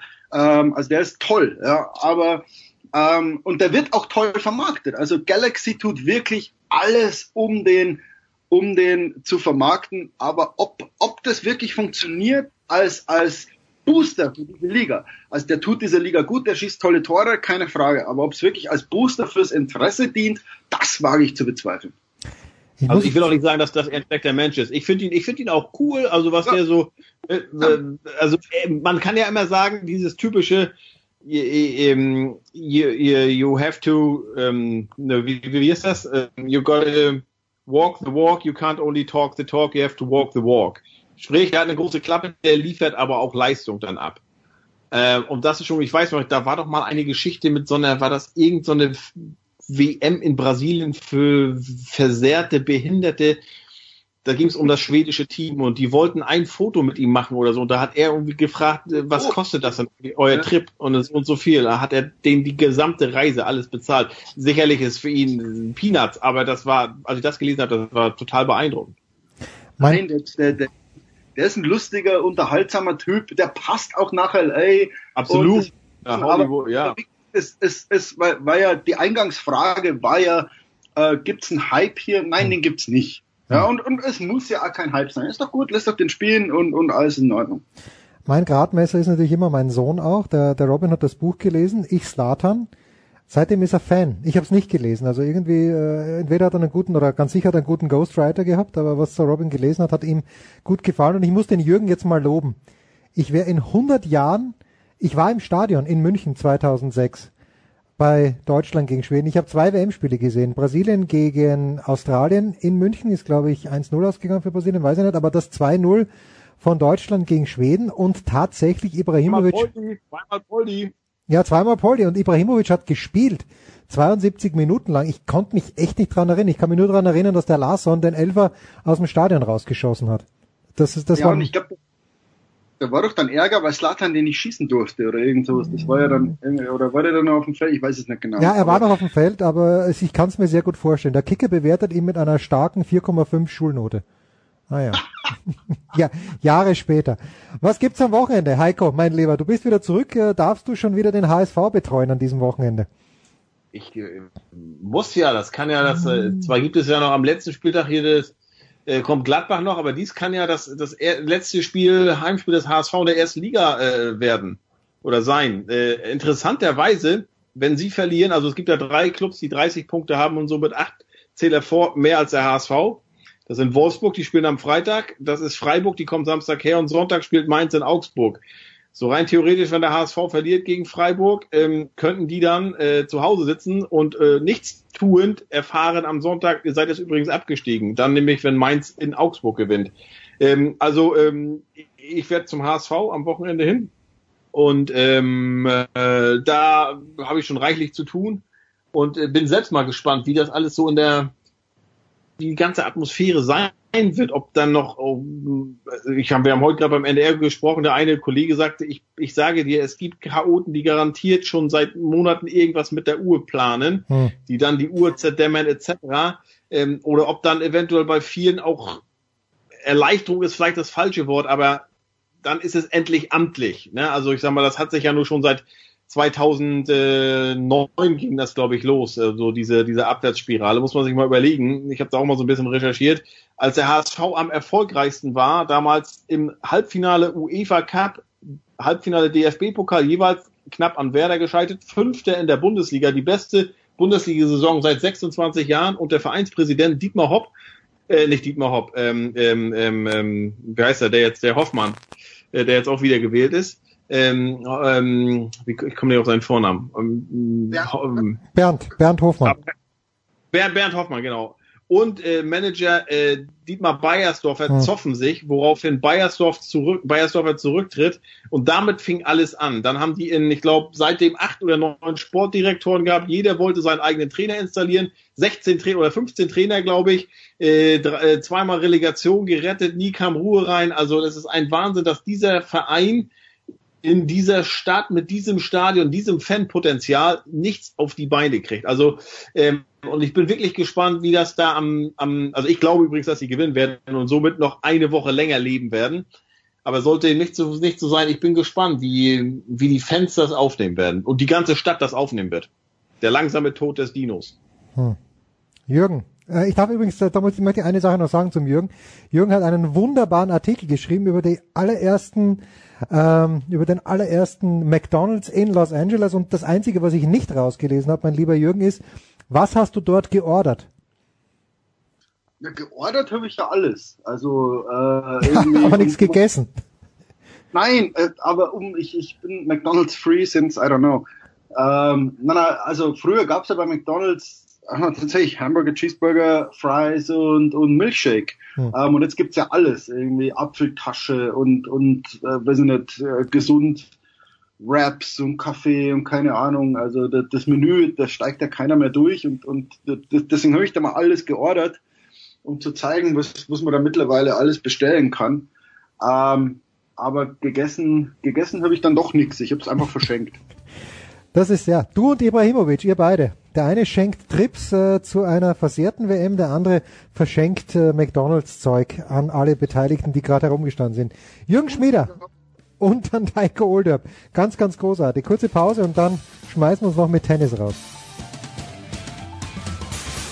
Ja, hallo, mein Name ist Raphael Holzdeppel. Ich bin deutscher Stabhochspringer und, und live zu hören bin ich hier auf Sportradio 360. Sehr gut, okay. So, Big Show 352, sehr gut, sagt er. Der Paul Häuser von Sky. Servus, Pauli. Ja, servus, Christi. Monte Carlo wird auf Sky übertragen, jeden Tag von 11 Uhr an. Das Einzige, was schade ist, äh, zum Zeitpunkt unserer Ausstrahlung wissen wir schon, außer es Shift jetzt, was ich nicht weiß, aber wissen wir schon, wie Novak Djokovic gegen Dominik Thiem gespielt hat, wie Jan-Lennart Struff gegen Alexander Zverev gespielt hat. Ich bin ein bisschen schwer reingekommen in das Turnier, aber mittlerweile gefällt's mir, Paul. Gefällt's da auch? Aber sowas von. Ist ja exzellent besetzt. Es fehlt natürlich der Maestro. Ich finde, der hätte schon mal mitspielen können. Ja, da vielleicht noch nicht, aber im späteren Verlauf fehlt er schon, glaube ich. Also dann Rom oder so. Monte Carlo hat er immer ungern gespielt, war einmal im Finale 14, glaube ich, oder 15 gegen Wawrinka. Äh, da habe ich ihn gar nicht erwartet, aber weißt du, so Rom, French Open, das, äh, das hätte ich schon gern gesehen. Ja, sehr, sehr, sehr gern. Nee, unabsichtlich. Unabsichtlich. Marcello? Ja, auch gut. Hallo. Ja, Marcello, ja, du bist in der Big Show. ja, live in der Big Show, Marcello. Ja, Ja, super. Gerade auf dem Weg in Richtung Djokovic-Team. Insofern alles gut. ja, erzähl uns ein bisschen. Marcello, erzähl ein bisschen. Was glaubst du denn? Ich glaube, der Dominik wird nicht gewinnen, äh, weil der Djokovic gut ausschaut wieder. Was glaubst du, Marcello? Boah, ich, ich, bin, ich bin extrem gespannt. Ähm, äh, zwei Suchende treffen da aufeinander so ein bisschen. Also Djokovic gefällt mir schon viel, viel besser als in äh, Miami. Ich weiß nicht, dass der, der, der Stil von Marian Weida ist zum großen Teil oder zumindest ein Teil äh, könnte es natürlich sein. Ähm, äh, ich, ich glaube, das wird ein sehr interessantes Match. Ja, auch Dominik zweites Match nach der langen Verletzungspause. Wenn du ein fit bist, ich glaube, Team 3. Paul, ich, ähm, wir haben ja beide ein bisschen hin und her gesimst vor dem Spiel von Dominik gegen Andrei Rublev. Der Rublev hat sehr, sehr gut gespielt. Ich fand auch, dass der Team nicht schlecht gespielt hat, hat dann 4-1 geführt im dritten Matchball abwehren müssen. Deine Einschätzung, Paul, wie es meinem österreichischen Landsmann im Moment geht? Ja, also dass er das gezogen hat, das kann ihn jetzt natürlich schon ganz schön beflügeln. Er muss es eigentlich dann verlieren. Ne? Also das Ja. ist schon das. Der, er war im Break vorne und dann, also Rublev hat da auch seine Fighter-Qualitäten gezeigt und was in ihm steckt, diese Vorhand, eine Augenweide, was für ein Schuss und von Rublev, wie der sich auch auf Sand bewegt, da fühlt er sich wohl, ist ja in Spanien ausgebildet worden und hat mit Fernando Vicente da einen exzellenten Coach. Also ich glaube, der wird in Zukunft auf Sand auch für Furore sorgen. Aber für Team, großer Sieg. Djokovic würde ich jetzt dagegen halten, gegen Marcel. Djokovic hat mir auch ziemlich gut gefallen, schon gegen Coric. Und Djokovic braucht, glaube ich, so zwei, drei Siege gegen Top-Gegner, gegen die Top-Jungs. Und dann ist er halt einfach in der Lage, weil er so ein anderes Level schon mal hatte, dass er weiß, okay, ich habe dieses Zutrauen, ich, wenn die, wenn die Returns von Djokovic dann auch wieder so nah an die Grundlinie kommen, wenn dann die Länge wieder in den Schlägen da ist, dann hat er dieses Zutrauen, dass er sich nochmal zu einem ganz anderen Level pushen kann. Marcel, zu, ja. Fitnessmäßig hatte ich halt, äh, das habe ich jetzt in einem ATP-Podcast habe ich das gehört, dass er vor Indian Wells, die Woche davor, hatte der eine schwere Grippe und konnte überhaupt nicht trainieren, war halt total schlapp und das hat ihn Indian Wells und Miami so geschlaucht und das wäre auch die Erklärung, warum er da so desolat gewirkt hat und auch körperlich so schwach. Und nun konnte er richtig gut auf Sand trainieren. Monte Carlo dazu natürlich noch Heimturnier für ihn. Und ich glaube mit Marian Weider, das ist dann auch nochmal für seinen, für seinen Kopf sehr, sehr wichtig. Er hat da wieder den alten Vertrauten, mit dem er die ganz großen Erfolge errungen hat, da in seiner Box sitzen. Also Djokovic, glaube ich, echt auf dem Weg zurück. Ob er wieder so dominant wird, das glaube ich nicht. Aber der greift nochmal richtig oben an. Marcel, zur Disposition steht ein... Bitte, Marcel, bitte. Ja, ich kann mir das, kann mir das gut, äh, gut vorstellen, Paul. Das hört sich, das hört sich sehr schlüssig an. Ich traue ihm noch nicht hundertprozentig über den Weg, äh, den, den Novak Djokovic. Auch wenn du diese Geschichte mit der, mit der Grippe jetzt erzählst, äh, dann frage ich mich, warum hat er das in den Wells und Miami nicht, nicht rausgezogen? In Miami kommt er an und sagt, er ist zum ersten Mal schmerzfrei äh, verliert dann doch wieder sang- und klanglos. Jetzt sagt er in Monte Carlo, ja, er hat in Miami auch noch Probleme gehabt. Äh, ich weiß noch nicht ganz, was ich da, was ich da für voll nehmen soll und deswegen orientiere ich mich jetzt mal an dem, was da auf dem Platz war. Das war, das war gut, das war sehr ordentlich gegen einen, einen Borna Coric. Und ich glaube, jetzt ist Team nochmal eine etwas andere, andere Qualität. Wenn das reichen sollte, gut ab, dann glaube ich, können wir uns noch auf einiges gefasst machen äh, in dieser in dieser Saison. Er hat selber gesagt, er braucht wohl noch wohl noch ein bisschen Zeit, man muss auch Geduld haben. Deswegen würde ich jetzt tendenziell leicht Team sagen, aber es ist alles alles frisch. Super eine Konstellation zu dem Zeitpunkt und nebenbei bemerkt, der Sieger bekommt es dann aller Voraussicht nach mit Rafael Nadal zu tun. Ähm, auch das kann man sich durchaus mal angucken am Freitag. Ja, das werden wir uns auf jeden Fall anschauen am Freitag. Ähm, es ist die siebte Partie zwischen Team und Djokovic. Die ersten fünf hat der Djokovic gewonnen. Bei der sechsten bin ich letztes Jahr in Paris gesessen und das war schon der sehr, sehr zweifelnde Djokovic, der da verloren hat. 6-0 im dritten Satz dann. Also nichts, der Dominik hat sehr gut gespielt natürlich, aber ja, die, das ist die eine Geschichte. Team oder Djokovic im Viertelfinale gegen Nadal. Paul, wir haben uns den Davis Cup angeschaut. Ich habe Nadal gestern gegen Bedene gesehen. Bedene ist äh, für Nadal kein Prüfstein. Wenn man ihn putzen möchte, sage ich auf Sand, dann eher jetzt, Pauli. Was sagst du?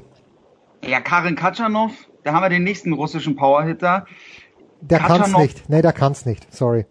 Ja, ich glaube, er hat schon die Waffen, um Nadal mal phasenweise so ein bisschen weh zu tun und vielleicht mal so das ist halt dann, wir reden hier von 15, 20 Minuten, wo es mal ganz gut für Katschanov aussieht, wo der sich vielleicht in so einen kleinen Rausch spielen kann. Aber 15, 20 Minuten, das ist ja. ziemlich wenig auf ein langes Match gesehen. Und Nadal, also, das ist einfach, ja, das ist eine eigene, das ist eine ganz eigene Liga.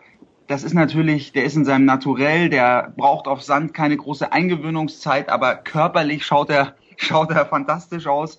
Und ja, das ging beim Davis Cup im Nachhinein muss ich sagen, ging alles fast ein bisschen zu leicht. Dass er gegen Zverev auch dann glatt in drei durchgecruised ist. Ähm, natürlich ein bisschen schade aus deutscher Sicht, aber das ist einfach dann die Kopfgeschichte. Zverev hat den ersten Satz ja 6-1 auf die Nuss bekommen und dann glaube ich, dann macht das mit den ganzen anderen Spielern, passiert da was im Kopf. Wenn du gegen Nadal gleich den ersten verlierst in einer Best-of-Five-Geschichte auf Sand, dann denkst ja, du, okay, jetzt, jetzt, ja. jetzt ist der Weg ja viel zu weit, das kann ich gar nicht mehr gewinnen und dann ist dann so ein bisschen die Luft auch raus. Und ja, das ist ein Phänomen Nadal. Wer kann ihn hier in Monte Carlo schlagen? Also der Sieger von Djokovic Team, das wird sicher interessant, aber sehe ich auch nicht. Es, ja, es wird, es wird schwierig. Es läuft, es kann nur über Nadal gehen und ich glaube, er wird seinen elften Titel im Fürstentum gewinnen. Glaubst du denn, Marcel, dass Rafael Nadal in irgendeiner Art und Weise daran denkt, dass wenn er nicht den Titel gewinnt in Monte Carlo, nicht den Titel gewinnt in Barcelona, alles oder. Oder nicht den Titel gewinnt in Madrid, dass er dann die Nummer eins wieder verliert, Marcel. Glaubst du, dass das äh, drei Prozent seines Gehirns in Anspruch nimmt? Ich glaube nicht, dass er sich damit großartig beschäftigt, dass er sich da einen zu großen äh, äh Druck macht. Dafür sind die Ergebnisse äh, zu gut, die er in den letzten Jahren äh, geliefert hat. Er weiß eigentlich, dass er sich da auf sein Spiel äh, verlassen kann. Und äh, wenn das kommt, dann wird er auch dementsprechend äh, belohnt werden. Denn das Problem ist, wenn er sich da jetzt äh, den Kopf drüber zerbrechen würde, äh, dann, dann, dann hat er ja von vornherein gar keine Chance, weil der Vorsprung einfach so dünn ist auf äh, Federer. Äh, die sind, ich glaube, es sind 4.680 Punkte, die er bis zum Ende der French Open zu verteidigen hat. Das muss man sich auf der Zunge zergehen lassen. Das kann jeder andere Spieler, würde dann sofort ablinken und würde sagen, geht, geht sowieso nicht. Und äh, insofern machen lassen. Äh, das Level von letzten Jahr war unglaublich. Es spricht momentan wenig dagegen, dass er das äh, nicht schaffen könnte, außer sein Körperstreik. Und das kann natürlich durchaus mal passieren in dem Alter oder so eine, eine lange Sandplatte, vier Matches. Ähm, da ist definitiv nicht ausgemacht, aber ich glaube nicht, dass ihn das beschäftigen wird. Dafür hat er zu viel, zu viel erlebt und zu viel gewonnen. Jetzt später gegen Katschanov, Paul, mir fehlt halt ein bisschen der Herausforderer jetzt auf Sand. Äh, Es wurde immer gemault über Federer, dass der auf Sand angeblich nicht spielen kann, aber über lange Jahre war Roger Federer ganz, ganz klar der zweitbeste Spieler auf Sand, halt hinter Nadal. Aber mir fehlt jetzt der große Herausforderer, da muss ich das Draw gar nicht durchgehen. Der Wawrinka spielt noch nicht und es muss dann, äh, Murray spielt bekannterweise auch nicht, das muss ja fast der Djokovic sein, wenn er wieder in Form kommt. Oder wen, wen siehst du?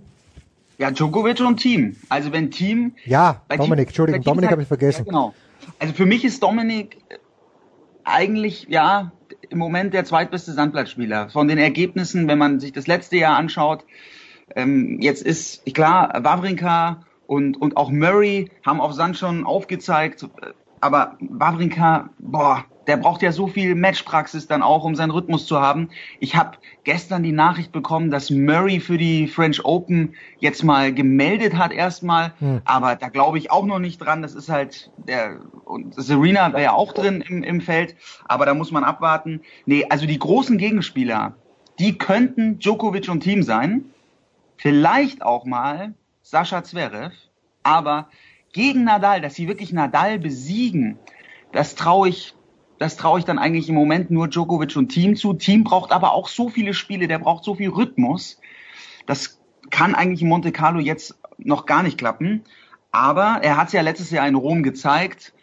Wenn er, wenn er dann die Kugel total spürt, dann kann er Nadal tatsächlich in einer Phase überpowern. Best of Five sehe ich auch noch nicht. Das ist einfach dann nochmal eine ganz andere Dimension. Da braucht es vielleicht noch ein, zwei Jahre. Mal schauen. Und Nadal muss ein bisschen abbauen, aber Nadal ist Nadal und ist einfach der King of Clay und mit großem Abstand sehe ich ihn da vorne, ja. Na, ich war letztes Jahr auch bei den French Open, habe glaube ich alle Nadal-Spiele gesehen. Wenn du einmal in dieser Mühle drinnen bist und äh, da, kommt man nicht mehr raus, Mitte zweiten Satz merkt man, okay, der andere gibt auf und es ist nur mal jetzt einigermaßen ehrenvoll zu Ende zu spielen. Marcel, zum Zeitpunkt unserer Ausstrahlung werden wir schon wissen, wie Jan-Lennart Struff gegen Alexander Zverev gespielt hat. Die beginnen in wenigen Minuten nach unserer Aufnahme. Dennoch ganz witzig, wie äh, Struffi gegen Fonini gewonnen, äh, Zverev gegen Müller gewonnen. Ähm, die beiden haben ganz, ganz knapp gegeneinander gespielt letztes Jahr in München. Marcel, Marcel sag uns, wie ist es ausgegangen? ähm, könnte mir vorstellen, dass das Strophi ein ähnliches Schicksal erleidet wie, wie in München im vergangenen Jahr, dass er sehr gut mithält. Die, die Spielweise von Sascha kommt ihm durchaus entgegen, glaube ich. Damit kann er einiges anfangen. Aber dann sehe ich da am Horizont so, so einen typischen Struff, der dann diese zwei, drei Momente, in denen es drauf ankommt, dann nicht zu seinen Gunsten äh, entscheiden kann. So dass ich glaube, dass äh, äh, Zverev das Viertelfinale macht und dann gegen wen spielen würde. Jetzt müsst ihr mir helfen. Bin ich gerade nicht tief drin. Mal. Entweder, also, dann wäre Gasquet oder sein Bruder. Also wahrscheinlich Gasquet. Ja, gut, okay. Das wäre ja das wäre ein charmantes Duell. Ja, das ist eine ordentliche Ja, Auslosung. das wäre Ja. nicht so schlecht. Ja, ja das, ist, das ist gut, das ist gut. Und dann lass es doch, äh, das ist ja unsere Hälfte. Da kann dann, du hast vorher auch gesagt, da kann das alles gehen. Das passt dann zum Beispiel ersten Runde, wenn er, wenn er sich jetzt hier durchmanövrieren sollte. Ja, warum nicht tief ins Turnier? Alles, alles möglich. Also ich glaube auch, die untere Hälfte, da hat Zverev schon Möglichkeiten gegen Gasquet, war letztes Jahr dieses Wahnsinnsspiel in Montreal, wo er Matchball abgewehrt hat, wenn ich das äh, jetzt nicht komplett falsch in Erinnerung habe. Äh, und dann, Ja, dann, dann wie, vor allem die Art und Weise. ja, 40, 40 Mal hin und her oder Genau. 44 Mal, was auch immer das war. Und das ist halt, das ist halt bisschen schade hier in Monte Carlo. Die Auslosung für Dominik im Achtelfinale Djokovic und im äh, Viertelfinale Nadal, wenn das Ding gewinnen sollte, das ist sehr, sehr, sehr, sehr Banane. Äh, ein Wort vielleicht noch am Wochenende, ganz kurz noch. Ich weiß, wir beschäftigen uns mehr mit dem Herrentennis, aber es kommen äh, die Tschechinnen nach Stuttgart. Ich werde am Samstag in der Früh hinfahren, wenn wir das anschauen. Ähm, Marcel, Marcel, ich sage, ich komme immer zwischen Marcello und Marcel. Also Marcel, handicap it for me. Die, die, die Tschechinnen sind, ähm, Karolina Pliskova ist am besten klassiert, aber wir haben, oder ihr habt äh, eine ganz Top Ten und eine fast Top Ten mit Görges und mit Kerber. Was glaubst du, Marcel?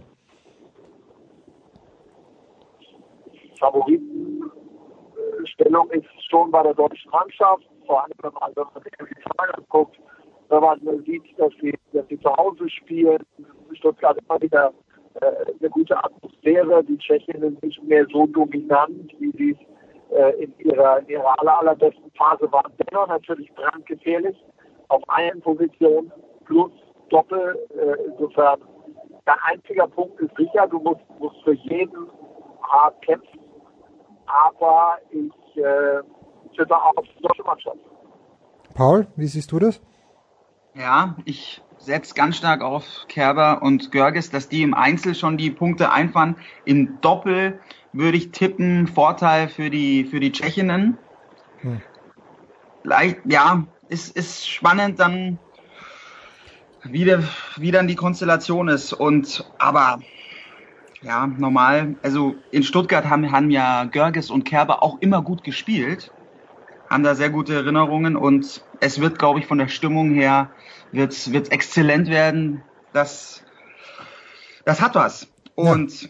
ja, Doppel, wen siehst du da, wen, wen glaubst du, stellen ich, die Jetzt pass mal auf, ich bin mir gar nicht sicher, ob es überhaupt zum Doppel kommt. Weil äh, das, so, Doppel, ja. das, das, Doppel im Fed Cup ist ja so, dass Ja, stimmt, äh, Spiel 5. es ja. Spiel 5 Nee, nee. ist und deswegen ähm, weiß ich gar nicht, ob es so weit kommt. Das finde ich halt jetzt in diesem neuen Format, ganz ehrlich, finde ich es äh, besser Schau. beim Davis Cup, wo, äh, wo im Österreich in Deutschland, ah, in Russland gespielt hat und wo ähm, ja, wo das Doppel als Dritter gespielt wurde. Sinjakova Stritzova könnte im Doppel spielen oder Pliskova Stritzova, wenn die wieder miteinander reden.